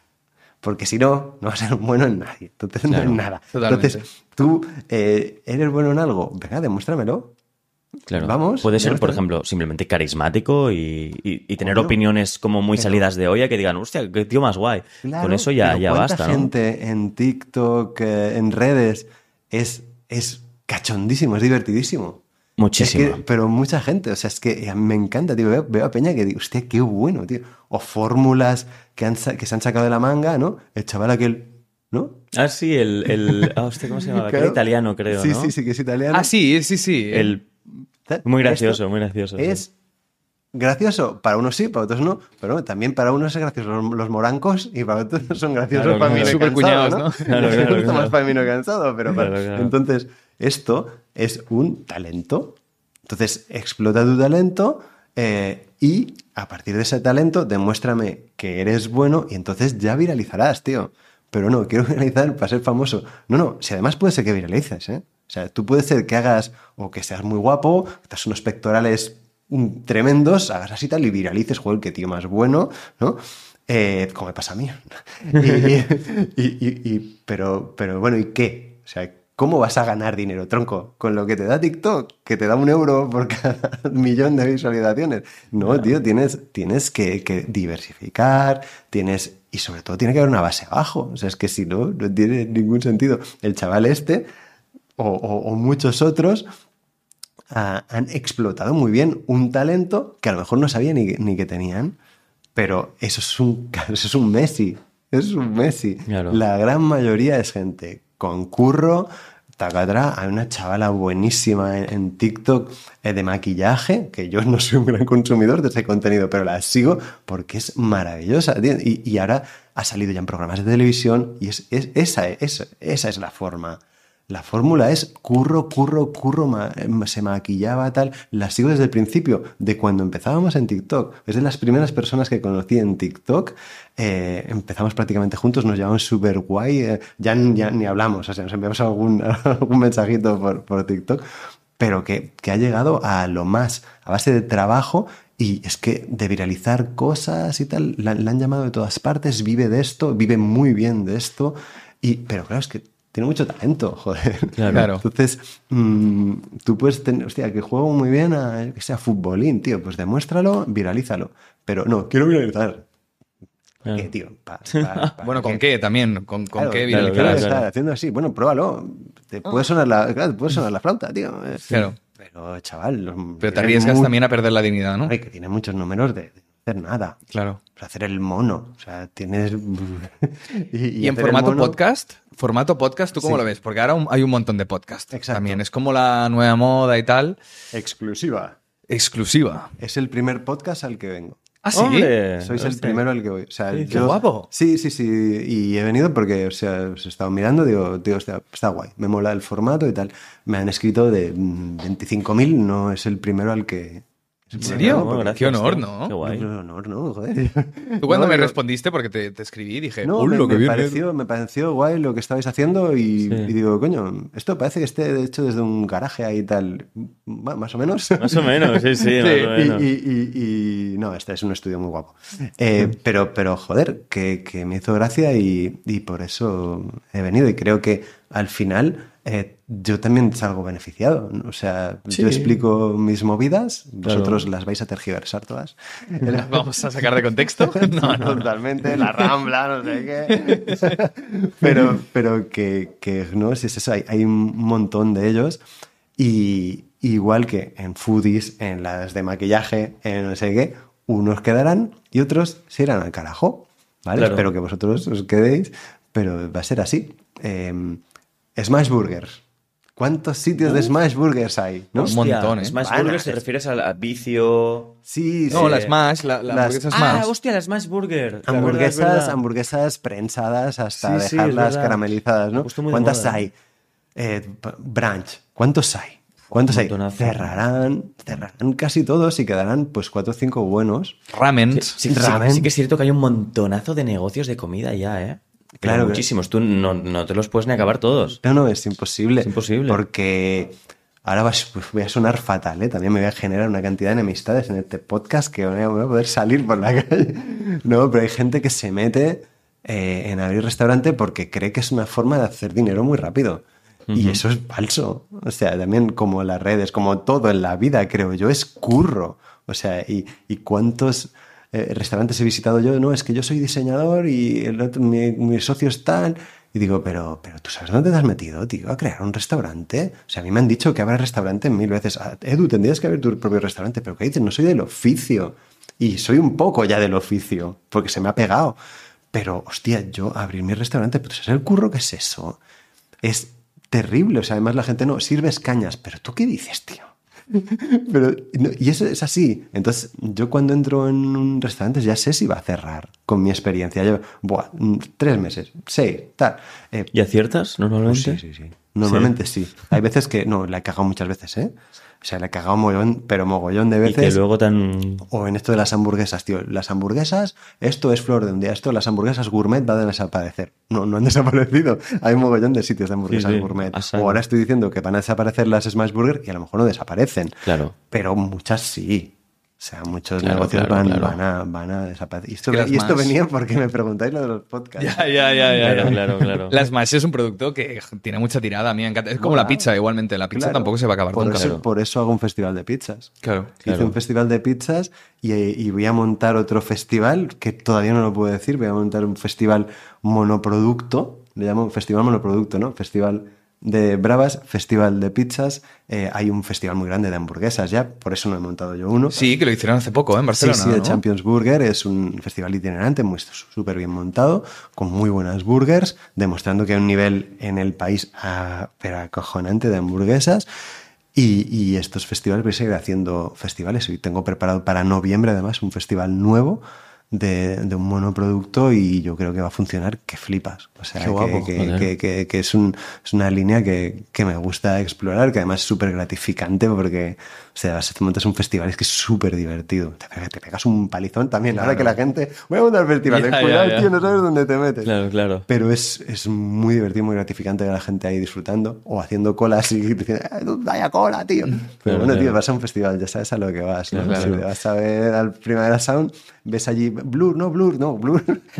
Están allí en la- Claro, la una hormiga, la hormiga Blur. Yo quería preguntarte, la moda del ramen. Este- es- se está cociendo una moda del ramen, ¿no? Ya, ya tiene, ya tiene unos. Bueno, como todo. Sí, ¿no? O sea, al final.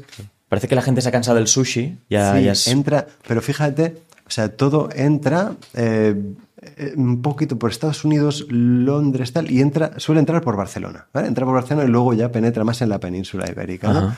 Y el ramen, yo creo que pues, a lo mejor lleva ya 15, 10, 10 años, ¿no? ¿Qué dices? Eh, Bueno, sí, sí, sí. no me lleva- entero de nada. no, lleva, lleva ah, 15 me estoy pasando a lo mejor, pero que ha dado una gran explosión. Hmm. De hecho, ahora, y ahora me dirás, hostia, sí es verdad, eh, lo que está pegando fuerte es el hot pot. Sí, O sea, Buah, este te lo iba a decir ¿eh? justo este tío. ahora.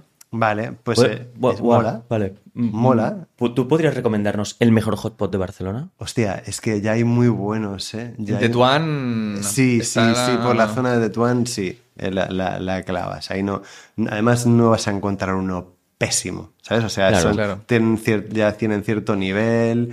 No quiero tampoco dar nombres, Claro. pero, pero, Vale, que, bueno. pero que por ahí, por ahí vais, vais a encontrar, vais, vais bien encaminados. El, el Bubble Tea. Bubble Tea. Bubble Tea. Sí, El Bubble Té Tea. de burbujas. Pero- El Bubble Tea también hay mogollón. Entran, eh, en- entran estas tendencias y crecen que no veas. Bueno, ¿os acordáis, os acordáis de los, de los pollofres? Sí, sí. Están desapareciendo. Sí, sí. Están cerrando todos. Entonces, son, son tendencias que entran y desaparecen. Algunas se pueden quedar y tal, pero eh, como antes, se quedarán los buenos y los que lo hacen bien. Evidentemente, pues el ramen es una comida centenaria japonesa, eh, asiática. Y, y- y bueno, este, realmente está muy bueno. Si está bien hecho, está muy bueno. Pero luego, claro, salen cada uno que dice. Que no va- no vale un pimiento. Socorro, ¿no? Claro. Eh, claro, claro. es que es como, todo, ¿no? Claro, Pero, claro. Y, y- y- y más cosas que acabarán entrando. Ahora está de moda como un, un el Kraffel se llama, que es un croissant en gofre, ¿sabes? O sea, a ver cuánto dura también. El- Ah. el- los, los espaguetis estos de, de mango, ¿los habéis visto? Que son, Hostia, sí, sí, sí, sí, es no, como, no, no lo sí, he no me sale el nombre, tiene un nombre, pero hacen con un mango hacen unos espaguetis. Sí. le- Y una le salsa, echan- ¿no? Que le ponen. salsas Ah, picantes y tal. Yo quería preguntarte, la comida china y la comida japonesa aquí lo ha petado mucho. Sí, o sea, sí, hay sí. restaurantes chinos y restaurantes japoneses. Totalmente. ¿Hay alguna comida asiática, yo qué sé, vietnamita o algo que digas, mira, no ha llegado mucho, pero esto está muy bien? Algo la que has tailandesa. probado. La, tailandesa va a pegarlo ya. O sea, va a entrar ya. Están abriendo delante de mi casa en la Barceloneta un eh, restaurante de tapas eh, tailandés. Lo estoy siguiendo a ver cuándo abren para probarlo. A la que abran voy a entrar por la puerta. Tapas tailandesas.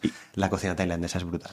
Y la coreana. Y la coreana, La brutal. comida coreana Yo también. la probé y no me moló. Pero la comida coreana lo que tiene es que es bastante más occidentalizada. O sea, Ah. la- los coreanos son muy occidentalizados, están, pero es que incluso hostia, es- físicamente, o sea, son, son muy occidentales como los japoneses, ¿no? Son, son, Mm. Tenemos eso de pensar, no, son bajitos, son tal. ¿Qué, qué dices, tío? Los coreanos No, son no. muy altos, eh, la- consumen eh, una mezcla muy interesante de, de comida occidental y tal. Y, y- y a veces te cuesta distinguirlos de los americanos. O sea, es que eh, es así. Pero la tailandesa todavía sigue siendo muy tradicional. Y yo, vamos, yo estoy seguro que es el the next big thing. ¿Qué, qué es lo chulo de la tailandesa? ¿Las salsas? Es- o sí, las es que especias? juegan, claro, es que juegan. Y además, mira, mola mucho para la gente que no quiere comer tanta carne. Eh, porque tocan muchos vegetales, eh, integran. Y, y no, no caes siempre en eso del chicken and rice, ¿no? O sea, no caes siempre en eso, sino que juegan también con leches de coco, dan texturas súper chulas, muy. Además de buscar eso, el justo el juego de texturas, ¿no? Vegetales crujientes de repente y sobre todo sabores que no, que no estás nada acostumbrado a, a probar. Pese a que ya, ya hace tiempo también que ha entrado, pero yo creo que tiene que haber un boom. Porque mm, va a, ser, va a ser difícil que llegue a lo del sushi o el ramen. Va a Claro. ser complicado porque eso se ha sido muy loco. O sea, yo también de eso dije, el sushi se va a acabar. Y no, no, es que no se acaba. Sobre todo también porque entra, como las pizzas, las tendencias de americanizar el sushi, ¿no? Claro. Los California Rolls, ¿no? Todo eso. Hostia, las claro. pizzas más americanas, ¿no? Ahora hemos vivido lo de la pizza americana, ha dado la vuelta y ha vuelto a la napolitana tradicional. Fijaos que lo de la Barcelona es una ciudad con un nivel de pizza espectacular, o sea, Sí, además en poco tiempo, porque ha entrado de nuevo la tradición esa napolitana, o sea que fijaos que, que da la vuelta, es complicado, ¿no? O sea, da la vuelta. Ya, ya, ya, ya. ahí, le damos la vuelta, vamos a América y volvemos. Y ¿no? volvemos. O sea, Las, estas que son cuadradas, ¿cómo se llaman? Las pizzas. Detroit Style Pizza. Detroit Style, Sí, exactamente. la- las Detroit También. Style Pizza es una variación de la Chicago Style. Y americanizar un producto también ha pasado con lo mexicano, también, claro. ¿no? Y aún no ha habido el boom del taco, que yo estoy esperando el boom del taco. Tenéis muy buenas taquerías. Hay muy ahora. buenas taquerías, pero Tenéis muy buenas ahora. Taco Alto, mira, es una. ¿Has probado Taco Alto? Sí, sí, sí, sí, sí. Un poco de publicidad, pero yo trabajé en Taco Alto. Ah, vale. Por Es un- eso es lo digo, ¿eh? Porque el producto está muy bien, ganó 60 cartas hace un tiempo. Sí, sí. Y, y Taco Alto se fundó también con la idea de que lo iba a- O sea, el taco lo iba a reventar, ¿sabes? Pero a nivel de hamburgueserías, pizzerías, sino que es un ha sido formato. el caso. Claro. No ha sido el caso. No, no. Es, es curioso. Yo creo también eh, quizás se ha desvirtuado muy rápidamente porque hay cada taco por ahí, ¿sabes? Que es un, es un taco, es una venganza. O sea, eso es que le dan, eso es que, que de hecho, tío. Porque me. Porque, o sea, y, y hay realmente sitios que lo, que lo están haciendo súper bien. Pero es que no tiene esa pegada. O sea, es que la hamburguesa es un producto que es muy difícil de batir. Y aparte, mira, te diré más. Eh, la hamburguesa, eh, el nivelazo que tiene actualmente en España, la hamburguesa, y ahora le estoy tirando, vamos, unas, una perlita, unas florecitas a Joe Burger Challenge, que, que, es un tío, que es un influencer que sabe mucho de hamburguesas durante muchos años. Fue de los primeros que empezó a grabarse comiendo eh, en España ha hecho un montón por, el, por el, el, aumento del nivel de las hamburgueserías. Entonces, por, es, por, eso yo dije, no, se va a acabar esa tendencia, pero no, sigue y sigue y sigue. También porque influencers han ayudado a eso. Claro. Eh, en el taco no lo he visto. O sea, no claro. he visto influencers ahí, dale, que te pego con el taco, vamos a mejorarlo, vamos a mejorar. No. Y con las pizzas sí que lo he visto. O sea, sí que he visto un apoyo más, también incluso mediático por las pizzas. Y, y es que lo he consultado incluso con, con empresas que se dedican al, al, delivery, que es lo que más sale, es hamburguesa y pizza, hamburguesa y pizza. No, no se desbancan. Luego ya te viene el sushi y tacos, mucho más para abajo. La mucho comida más mexicana, mexicana, ¿eh? ya decimos, o sea, mexicana, comida mexicana es mm, inmensa. Enorme. Sí, sí, o sea, no, no, o sea, bueno, burritos también, pero ya, el burrito es más americano, ¿no? Sí, pues que nos ha llegado un poco de rebote, porque la comida claro. mexicana es infinita. Claro. Es como la japonesa, o sea, ahí pff, es, es infinita. Y la italiana no te digo. O sea, la, la comida italiana es súper parecida a la nuestra. O sea, es que es casi idèntica. ¿Qué pasa? Que lo han petado con la pizza i, i nosaltres amb el pan tomàquet no. ¿no? Pero que eh, eh, viene a ser... O sea, la, la, tortilla de patatas no sé por qué no lo ha petado tanto allende los mares, pero que la, la, la pizza sí les ha petado y, y, ha engullido a toda la gastronomía italiana, como la pasta. Piensas en italiano, pasta y pizza pero es infinito. O sea, tú te vas al sur de Italia y es que es Andalucía, tío. Es que es igual, es que comen fritura, es igual, tío. Te, te, te, te, vendan los ojos y te comes. Estoy, estoy no sé, estoy en el puerto, sí, en el puerto Santa María, ahí tomándome unos camarones fritos. Es que comen exactamente lo mismo. La carne es súper buena, todo. Pasa es que ese es el topicazo de, de Italia. De ¿no? Italia. Claro. Si te dijéramos las tres mejores pizzerías de Barcelona o tres Hostia. pizzerías que a ti te gustan mucho, Mira, ¿cuáles te- me dirías te, para te- me- te digo una, una que es muy desconocida, que además no sale en ningún ranking ni nada y me parece brutal, que se llama Mama, que está en, está en el paralel. Después, eh, otro súper clásico que lo dice todo el mundo, pero es que está muy buena realmente, es la Balmesina, que me, Está muy me- buena. me- Yo la probado, me- está me muy buena. flipa, o sea, me parece que lo hacen súper bien. Eh, y luego, hostia, te, te podía recomendar muchas. Luego el que ganó el Pizzas Fest es Luigi, que también tiene tres, tiene tres pizzerías y lo sigue haciendo muy bien. Y tiene ahí horno de leña y, hostia, creo que la calidad es bastante alta. Evidentemente, pues está Sartoria Panatieri, pero es que si le hacemos más publicidad ya, Ya, es ya que es- luego no ya van a se quema, querer- no podremos Sí, sí. ir, ¿no? Sí, Ya, sí, ya, sí, ya. es tremendo, ¿no? ¿Y hamburgueserías? ¿Top Hamburgue- 3? Hamburgueserías, yo siempre defiendo a, a La Porca y a Cero. Son como mis dos eh, referencias. A Cero porque hace hamburguesas bastante sencillas y La Porca porque aparte, y, aparte, además, Arcero y La Porca, los dos tienen unas muy buenas bravas. O sea, también son como súper eh, recomendables que vayáis a probar la hamburguesa y también probéis las bravas. Y luego no os digo un tercer puesto porque estoy ahí, ¿sabes? Que estoy precisamente en eso, en, en elaborar un top 3, pero hay dos que están ahí Vale. compitiendo mucho. Yo intenté. Bueno, fui a la porca un día Sí. random, un domingo, y ni de coña. o No sea, pudiste estaba- comer. No, no pude comer. Me decían una hora y yo, no, no, no. Me es voy. que es muy curioso, abri- abrieron un segundo establecimiento, pero en Esparraguera.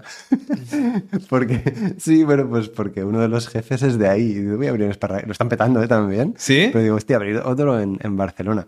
¿Por qué no pueden? Coño, porque es carísimo abrir un, abrir un restaurante Claro. en Barcelona ciudad. Son unos traspasos, unos alquileres, una, una cosa, tío, que es, que es que se te va la olla. O sea, Claro, solamente sí, sí. Da lugar a que, a que abran pues estos cafés que siempre son con nombre extranjero. Eh, de- Como cafés ahí takeaway o sí, este rollo. tal. Eso, ¿Por qué? Pues hay grupos inversores y gente Claro. con mucho poder adquisitivo que se meten ahí. Y que bueno, que espero que cierre alguno, tío, por favor. no le quiero el mal a nadie, pero que cierre alguno y hagan esmursas a furquilla, que estoy haendo mogollón de esmursas a furquilla en mi canal. Estoy metiendo mogollón, mogollón para también para apoyar y concienciar a la gente que hay otra cosa aparte del que teca, muy ¿eh? de aquí. Claro, es- esta es otra. pero Tú empezaste haciendo patatas bravas. Sí, solamente. Sí, ¿Y sí. en qué momento cambiaste y por qué? O sea, Eh, Cambié, mira, es muy fácil eso. y hemos hablado de ello por la viralización. O sea, em, empecé, puse un par de vídeos que no eran que no eran de mi palo, uno de quesos y otro de no sé qué, y, y padapam, me hicieron un viral tremendo. Eh, marisco y queso. Y, y digo, entonces esto significa, esto me hizo abrir los ojos a una cosa que tienen que abrir los ojos mucha gente que se mete en demasiado micronicho. Y es que eh, a mí me paran por la calle, ¿no? Y me dicen, ¡eh, eres el de Barcelona Secreta! Eres... La gente no sabe lo que está mirando. Barcelona es secreto. Eres el de Claro, tal, claro. eres el- no saben quién eres, saben que sales en las redes y bastante, pero no tienen ni puñetera idea de quién eres. A ti te ha pasado, seguramente. Tú eres el que salías en la me- Córdoba de Ciudad. Sí, exacto. Me dicen pulseras vermellas, tal. Y, Vale. y este año ya he dicho, ya digo, sí, sí, soy él. Claro, Eh, O me confunden con otro personaje. Hostia, tú eres el Joan de Merlí, el, el Albert Baró. Y yo, sí, tío, ¿qué tal? Tío, yo les digo que sí. Claro que sí, pues eso te... ¿Por qué? Están consumiendo tal cantidad, tal cantidad de- de- de- de imágenes y tal, que dije, vale, vale, aquí la cuestión no es soy Edu el de las bravas. No, no, aquí la cuestión es salir. Aquí tienes que salir. Y punto. Y eso cómo se hace con muchas visualizaciones. ¿Y voy a conseguir muchas visualizaciones solamente sacando bravas? No. No. No. Si saco una pizza de puta madre, saco una pizza tal, haciendo así, traga atrás, eso va a viralizar, tío. Claro. Hay cosas que, que, tío, es que las ves. Y no lo digo por mí, lo digo por, por los vídeos que veo yo por ahí. O sea, hay vídeos que, que flipas, tío. Hay gente que hace unos vídeos buenísimos. No sé, o, eh, o, o vídeos muy, muy diferentes. Eh, Elías Dosunmu, que, que os recomiendo mogollón ver sus vídeos, se ha inventado diferentes formatos de vídeos, se ha hecho súper famoso, ha ganado, ha ganado premios y se lo merece porque saca mm, porn food, pero luego te hace cosas muy diferentes y, y- y ha, ha impactado, hace recetas también si hace falta. Entonces, eh, lo que se busca es eso, es salir. A mí me da igual que me digan que soy el de Marley o que soy el de Claro. lo que sea. Mientras te hayan visto. Yo lo que quiero es, es que me vean y si me paran y me dicen, no, que- al final seguramente tenemos un cierto ego, ¿no? Al final queremos los que nos dedicamos a esto y quien Claro. diga que no, miente. Eh, Queremos salir, destacar y, y- y la presencia, ¿no? Entonces, variar y salir de un micro nicho como las bravas eh, es beneficioso. Claro. Eh, incluso a lo mejor, no sé, ponerte a hacer vídeos en inglés, ¿sabes? O sea que no, Claro. no lo sé, no lo sé. Esperanto. ¿Y tú que estás, o latín, tú que estás todo el día zampando o que zampas bastante fuera, te invitan tal, ¿cómo haces para mantenerte en forma? Porque estás en forma. Eh, pues bueno, ojalá estuviese más en forma. Hombre, ya te digo, yo viéndote Pero- te veo en pero- forma, ¿vale? Podrías estar no, más no, en no, forma, o sea, hay que, hay que matarse, o sea, hay que, hay que, vamos, hacer todo tipo de todo tipo de ejercicio que exista. O sea, desde, mira, mi novia se dedica al yoga e incluso yoga, luego fatal, soy malísimo y no lo voy a publicar nunca porque soy horrible, eh, pero, pero hacer cualquier tipo de ejercicio y desde aquí animo a todo el mundo a que haga ejercicio, a coma mucho o coma poco, o sea, hay que hacer ejercicio, Dios, hay que mantenerse porque es que mm,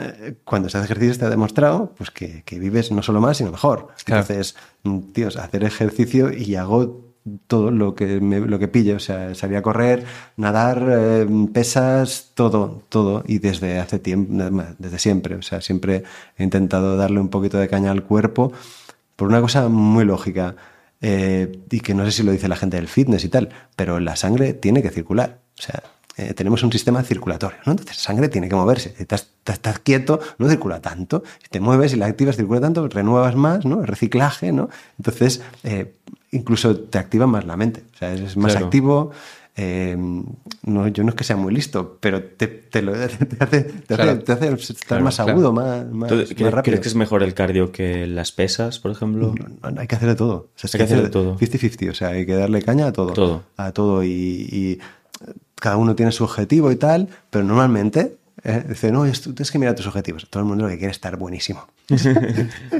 no, o sea, todo el mundo, yo es que quiero dar un objetivo. No, tú lo que quieres es estar cachas, tío. y luego, no, no es para fardar, no, pero ah, los abdominales aquí, no.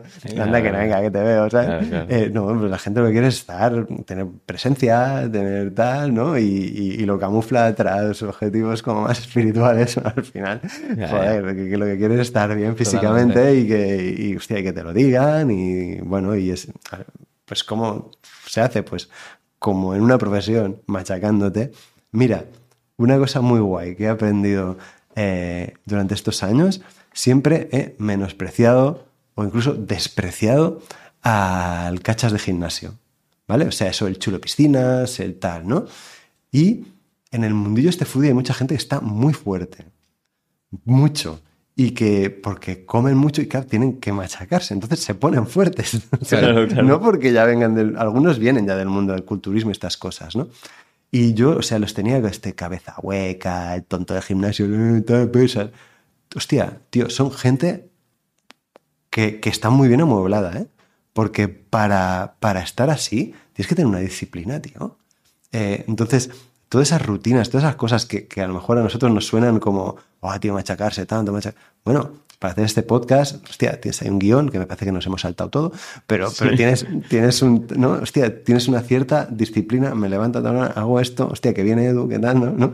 Entonces, esa disciplina siempre la había mm, menospreciado, la había...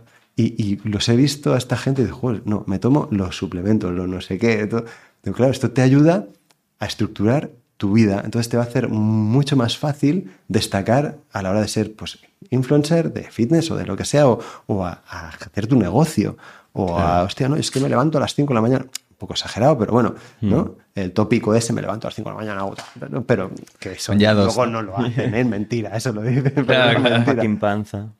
Pero es verdad, eso de, de la disciplina que siempre has despreciado, coño, es cierto, ¿sabes? Sirve y, y los valoro más. Y digo, joder, este tío, tal, hablas con él. Claro, claro, esto estás, la, la constancia, el sacrificio eh, sirve mucho para las redes sociales, porque las redes sociales eh, se basan en que te dan hostias. O sea, y, y quien diga que no, miente. O sea, quien no mire sus resultados, miente. O sea, todo el mundo mira, ¿ha funcionado el vídeo? ¿Ha funcionado? Todo el mundo miramos los likes y todo eso. Yo, Claro. yo, yo lo mío es enfermizo. O sea, yo miro, analizo, pero porque me dedico a ello. Entonces me va la vida en ello. Entonces yo estoy allí, dale que te pego. Y, y tienes que tener una disciplina y un saber.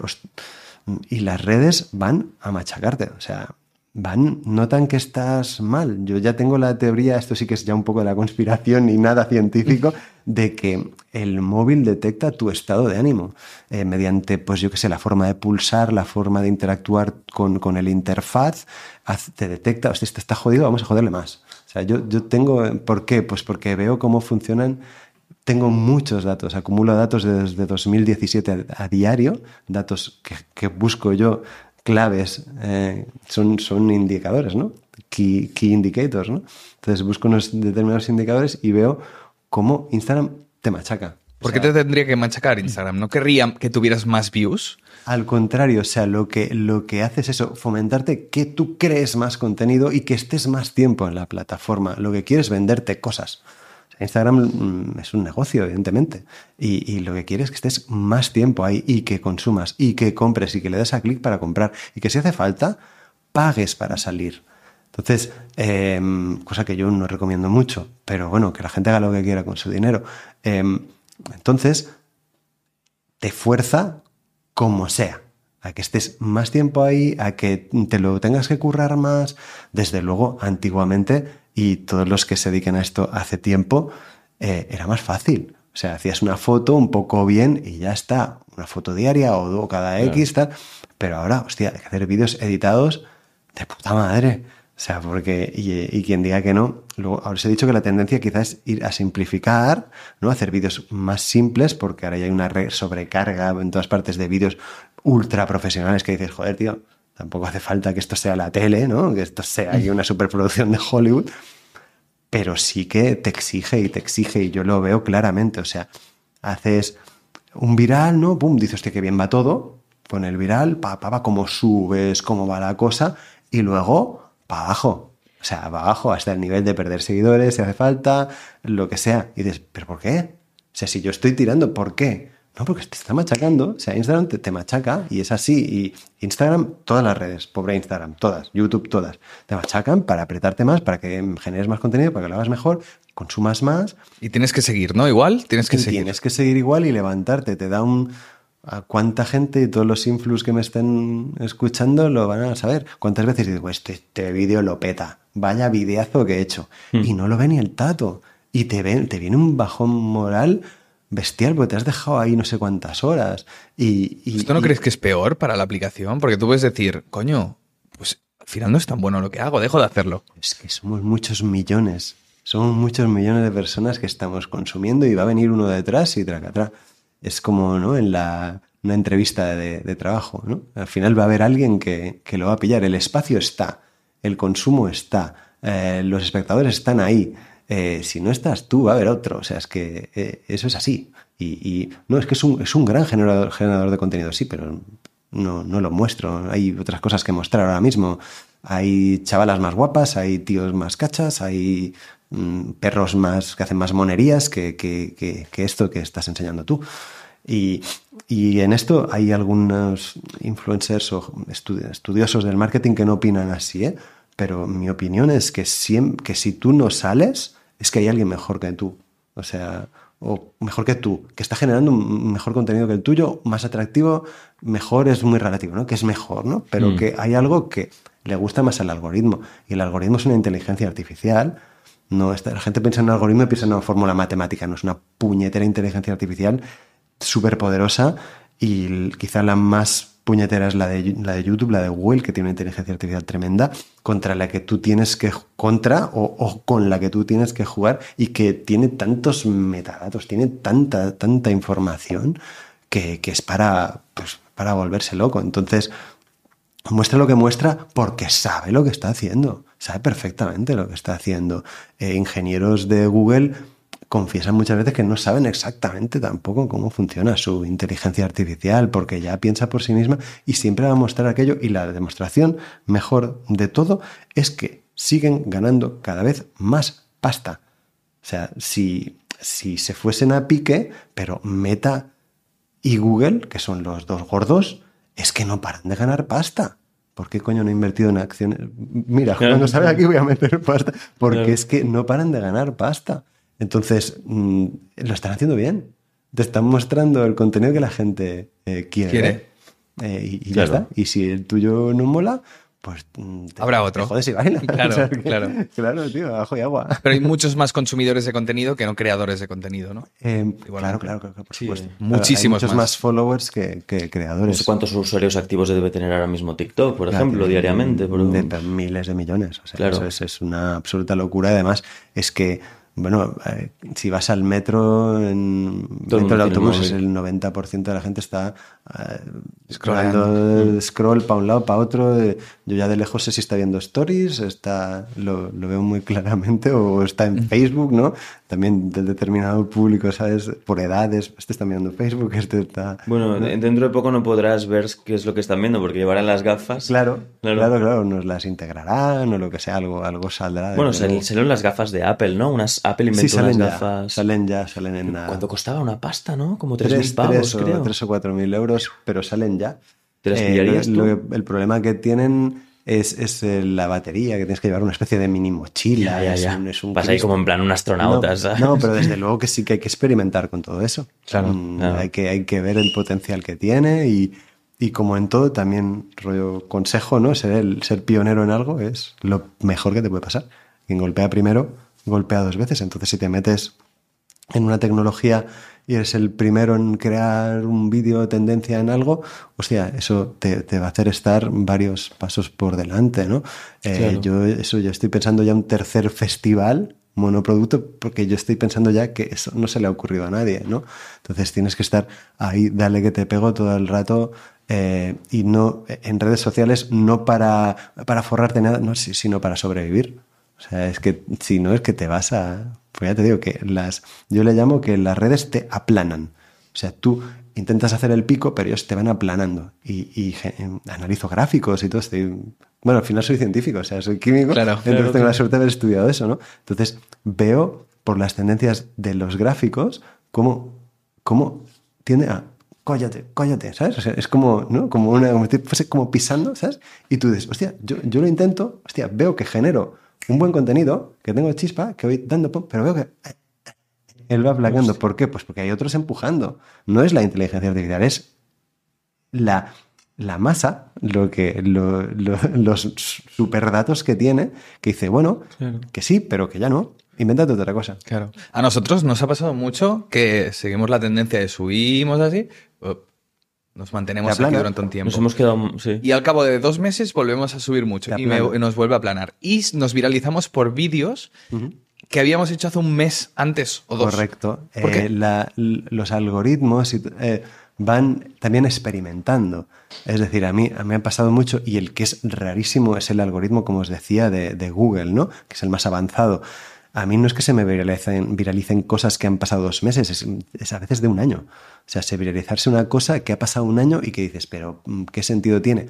¿Algún sentido tendrá? Algún sentido tendrá, seguro porque lo analiza alguien mucho más inteligente que yo, muchísimo más. Entonces, mm, que se que, era, me parece que era un, pastel japonés que publiqué hace un año. Y, de repente, pero en plan 9 millones de visitas, o sea, una cosa muy loca. Y, por qué? Pues no tengo ni idea, pero seguro que tiene una razón. Eh, y es que al algoritmo le convenía enseñar eso en ese momento, porque estaba de moda no sé dónde, en México o donde fuese, Mm, pues ese, ese, producto y lo ha, tirado para allí y para pum y para arriba. Eh, y bueno, por suerte, mira, ahora eh, se monetizan los, los YouTube Shorts, se, se, monetizan. No se gana mucho dinero, pero algo, algo entra. Entonces es guay saber que, saber que bueno, tienes esa alternativa también a, Instagram y, TikTok, que son las, las dos reinas. Cantidad versus calidad, eh, es decir, ¿crees Cantidad versus calidad, también buena pregunta, ¿eh? Ah. Joder. Eh, es que mm, la cantidad te da mucha visibilidad porque no paras de salir, ¿vale? Pero a largo plazo me parece que, es contraproducente. ¿Sí? A largo plazo sí, porque luego siempre tendemos a dar calidad. Es decir, porque al final las cosas no funcionan. Es decir, al final todo tiende a, coño, no me funciona. ¿Sabes? Todo tiende a eso. Y tú has hecho un montón de, de vídeos y Coño, pero mira qué hago, mira qué hago y no funciona. Coño, da más calidad. y al final tiendes a eso. En, cuando pasa mucho tiempo, tiendes a eso. Vamos a hacer. Yo me rompo los cuernos ahora en los vídeos de YouTube, sobre todo, que es lo que más me gusta, porque puedes hablar rato, ¿no? Como aquí, no, yo hablo tal. En, los, reels, tío, tienes que ir espitoso. Saco. Entonces, en los vídeos me rompo el coco para. No, en los primeros minutos pondré esto, os hago unos highlights que no sé qué, pa, pa, pa, esto, luego tal, o oh, esto es súper gracioso, pa, pa, para adelante, esto. Entonces, mm, pero eso, es dar calidad. Claro. estás, dando calidad. Y, podría publicar dos vídeos semanales largos de YouTube, pero es que es una matada, tío. Entonces prefiero saco uno semanal y ya está. Y, y Reel saca uno casi diario y ahora estoy, estoy parándolo también. Que ya te digo, no sé si es una fórmula adecuada, ¿eh? yo estoy haciendo eso y no... Que no momento te funciona, ¿no? Sí, sí. A ver, es que yo no me puedo quejar, pero es que ya os digo que, mi, negocio no es ese. No, soy un influencer muy al uso porque eh, no busco eso, estar, ser lo más, tener lo máximo, los muchos seguidores, muchos no sé qué. Mm, todo eso no, lo busco para nada. Eh, mis, tengo otros sectores y que, también puedo explotar. Claro. O sea, que, que ya te digo... Mm, no, que, que si tengo un millón el año que viene, maravilloso. Mejor. Pero que eso es lo que está buscando mucha gente y creo que es un error. Mucha gente está buscando que tienen muchos seguidores. ¿Para qué? Es una pregunta que hemos hecho antes, ¿no? Quiero viralizar. ¿Para qué, chaval? Claro, para, para poder usar estos seguidores para otras cosas. Ya, pero es que los seguidores los puedes comprar. O sea, las visualizaciones, yo no sabía, se pueden comprar incluso las visualizaciones. ¿Ah, sí? Sí, sí, tú puedes comprar visualizaciones. Es- ¿Pero para qué? Si no son... Ya, bueno, pues eso son bots, eh, bueno, se puede hacer, o sea, hay, hay fraude ahí por todas partes. Pero ¿no? para Pero- generar comunidad, ¿no? Que la gente hay, te conozca. hay, foodies. Para burlar el puedo- algoritmo, supongo. Evidentemente no puedo decir nombres, pero hay foodies que compran a saco para que les inviten los restaurantes. Yo te puedo decir o una persona que lo hace. claro, claro, entonces, hay, pero porque yo para, hablo de- del sector foodie, pero lo harán en moda, lo harán en todos, comprar y, y- y las empresas o los restaurantes, lo que sea, que no se entera mucho, Dicen, pues, hostia, tiene tal, 50.000 tal. seguidores. Claro, hostia". hostia, ¿cuántos? Y Pero luego en realidad- realidad tiene 20 likes por foto, ¿sabes? Exacto, por ejemplo, claro. exacto, pero luego encima también compran los likes, es que es muy bestia, compran todo. Claro. ¿Y cómo se sabe eso? Por eso se van a ir todos al carajo, porque se sabe eso si el restaurante nota luego repercusión o la marca nota repercusión, si sale una influencer que tiene un millón de visitas, no sé cuántos likes y tal, pero luego no se vende ni un solo jersey, ¿sabes? Una blusa, la blusa de moda de Zara no se vende, tío, es imposible, es imposible. Yo cuando viralizo un restaurante, yo tengo un restaurante que este también es buenísimo, un restaurante que le hice dos millones y pico, una hamburguesería, a lo mejor hasta lo habéis visto, que es una hamburguesa que tiene la, la parte de arriba del bollo, es, es el escudo del Capitán América. Entonces es como súper llamativa, ¿no? Tú ves y salgo con eso y dices, hostia, tengo que ir a ver eso, ¿no? Entonces se hizo muy viral y me escribió, eh, vecinos de la hamburguesería me escribían, joder, tío, por tu culpa no puedo entrar en mi casa, de la cola que hay. Hay una cola muy heavy y no puedo entrar en mi casa. Y gente enviándome fotos desde su casa de, de la cola de, de la Hostia, hamburguesería, fuerte, ¿no? tío. Entonces, cuando haces un viral, cuando pasa de determinada cifra, que yo me sé la cifra que ya matemáticamente porque estoy loco, estoy todavía mirando estas cosas, eh, hay- hay- yo- eh, tú lo petas. Entonces, si yo, yo pillo de seguida a alguien que es un fraude, ¿Cómo lo sabes si, si un vídeo se hace viral? eh, a, a partir de determinada cifra dices, bueno, pero eso lo estudias un tiempo y dices, ya, ya lo tengo, pero luego cambia. Claro. ¿Sabes? O sea, ahora hay un cambio clarísimo de, al- de algoritmo, de inteligencia artificial, llámale como quieras, en Instagram. Está pasando hace un mes, desde Navidad aproximadamente, hay un cambio radical en, en la tendencia. Lo estamos notando, ¿eh? Nosotros lo hemos... Sí, sí, sí, no, Muchísimo. no, clarísimo y, y además que lo comentamos entre unos cuantos, eh, que, que- que, mm, un vídeo que tiene una tendencia viral brutal lo aplana. Y eso eh, lo he notado, como yo lo he notado hace tanto tiempo, a mí no me asusta.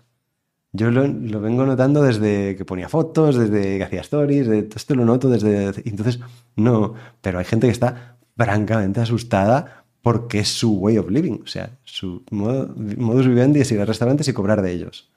O, Claro. o influencers, de, siempre digo restaurantes por mi sector, pero chicas, que, chicos que estén haciendo moda, eh, también lo estén notando, es que van a, van a perder clientes. Entonces, Claro. ¿Y por qué, por qué ahora ha cambiado el algoritmo de esta forma? eh, mi, teoría es, la masificación. Mi teoría es que, eh, es que se produce contenido de una forma tan bestial. O sea, es que debe Insta y Me- Meta y, Google deben tener los datos, pero es que nos podían, si nos dicen cuántos vídeos están produciendo al minuto, es que fliparíamos mandarinas. Entonces, ¿cómo vas a destacar ahí? Es que tiene que hacer un videazo, tío. Tiene que ser algo o súper, súper gracioso. Por eso yo metí tanto vídeo que es un poco amarillista. El mejor tal, el peor cual. el tal. Pero es que mm, tienes que ser así. La, la- la prensa lo hace de toda la vida. Mira, tengo los datos aquí. Eh, 2024, ¿eh? De ahora. Eh, ¿cuántos, cuán- ¿Qué cantidad de vídeos se suben por minuto en TikTok? Claro. Va, a ver, a ver, ¿cuánto diríais? A ver quién gana, a ver quién se acerca Hombre, más. millo- millones, es posible, ¿no? O No, sea, hombre, no, por minuto. Ah, por minuto. Por minuto. eh, Pero en, pero en, en 100.000. el mundo. En el mundo. En, la, En TikTok, sí, en TikTok. Hostia, pues, yo, pues yo hubiese dicho a lo mejor más de un millón. Lo hubiese dicho por minuto, ¿eh? Porque es muy loco, ¿eh? O sea, la Un cantidad. millón por minuto. Podría ser. Bueno, yo digo... No, menos. 50.000. 50.000. No, 16.000. 16.000. Hombre, no está nada mal, ¿eh? No, no, no está nada Minu- mal. En 60 segundos, ¿eh? O sea, es una locura. Claro, claro, claro. Por eso, Como- que, ¿cómo, ¿cómo vas a destacar ahí? Y muchos de ellos buenos. Y muchos Sí. de ellos de un perrito que salta que es monísimo. Que es que me lo, yo me lo quedo. A mí me encantan los Sí, perros. sí. O sea, yo me quedo mirando a los Y lo perrillos. petan, ¿eh? Lo petan mucho. Claro que lo petan. Claro, Yo, no- yo tengo maravilla. todo de galgos italianos en mi, en mi Exacto. lupa de Instagram. Exacto. Y es que, pero es que quiero tener un galgo italiano. A mí me encantaría tener uno. O ¿Te, ha sea, ¿te han pillado? me han pillado. Te has pillado perfectamente Sí, la inteligencia artificial. Sí, sí. Eres, eh, bueno, eres carne de inteligencia Claro, sí. No me salen ni tías en bolas ni gilipolleces, solo Claro, algo. ¿sí? O sea, Exacto, y a mí también. O sea, es que pongo la lupa y, coño, es que me sale comida, pero perros.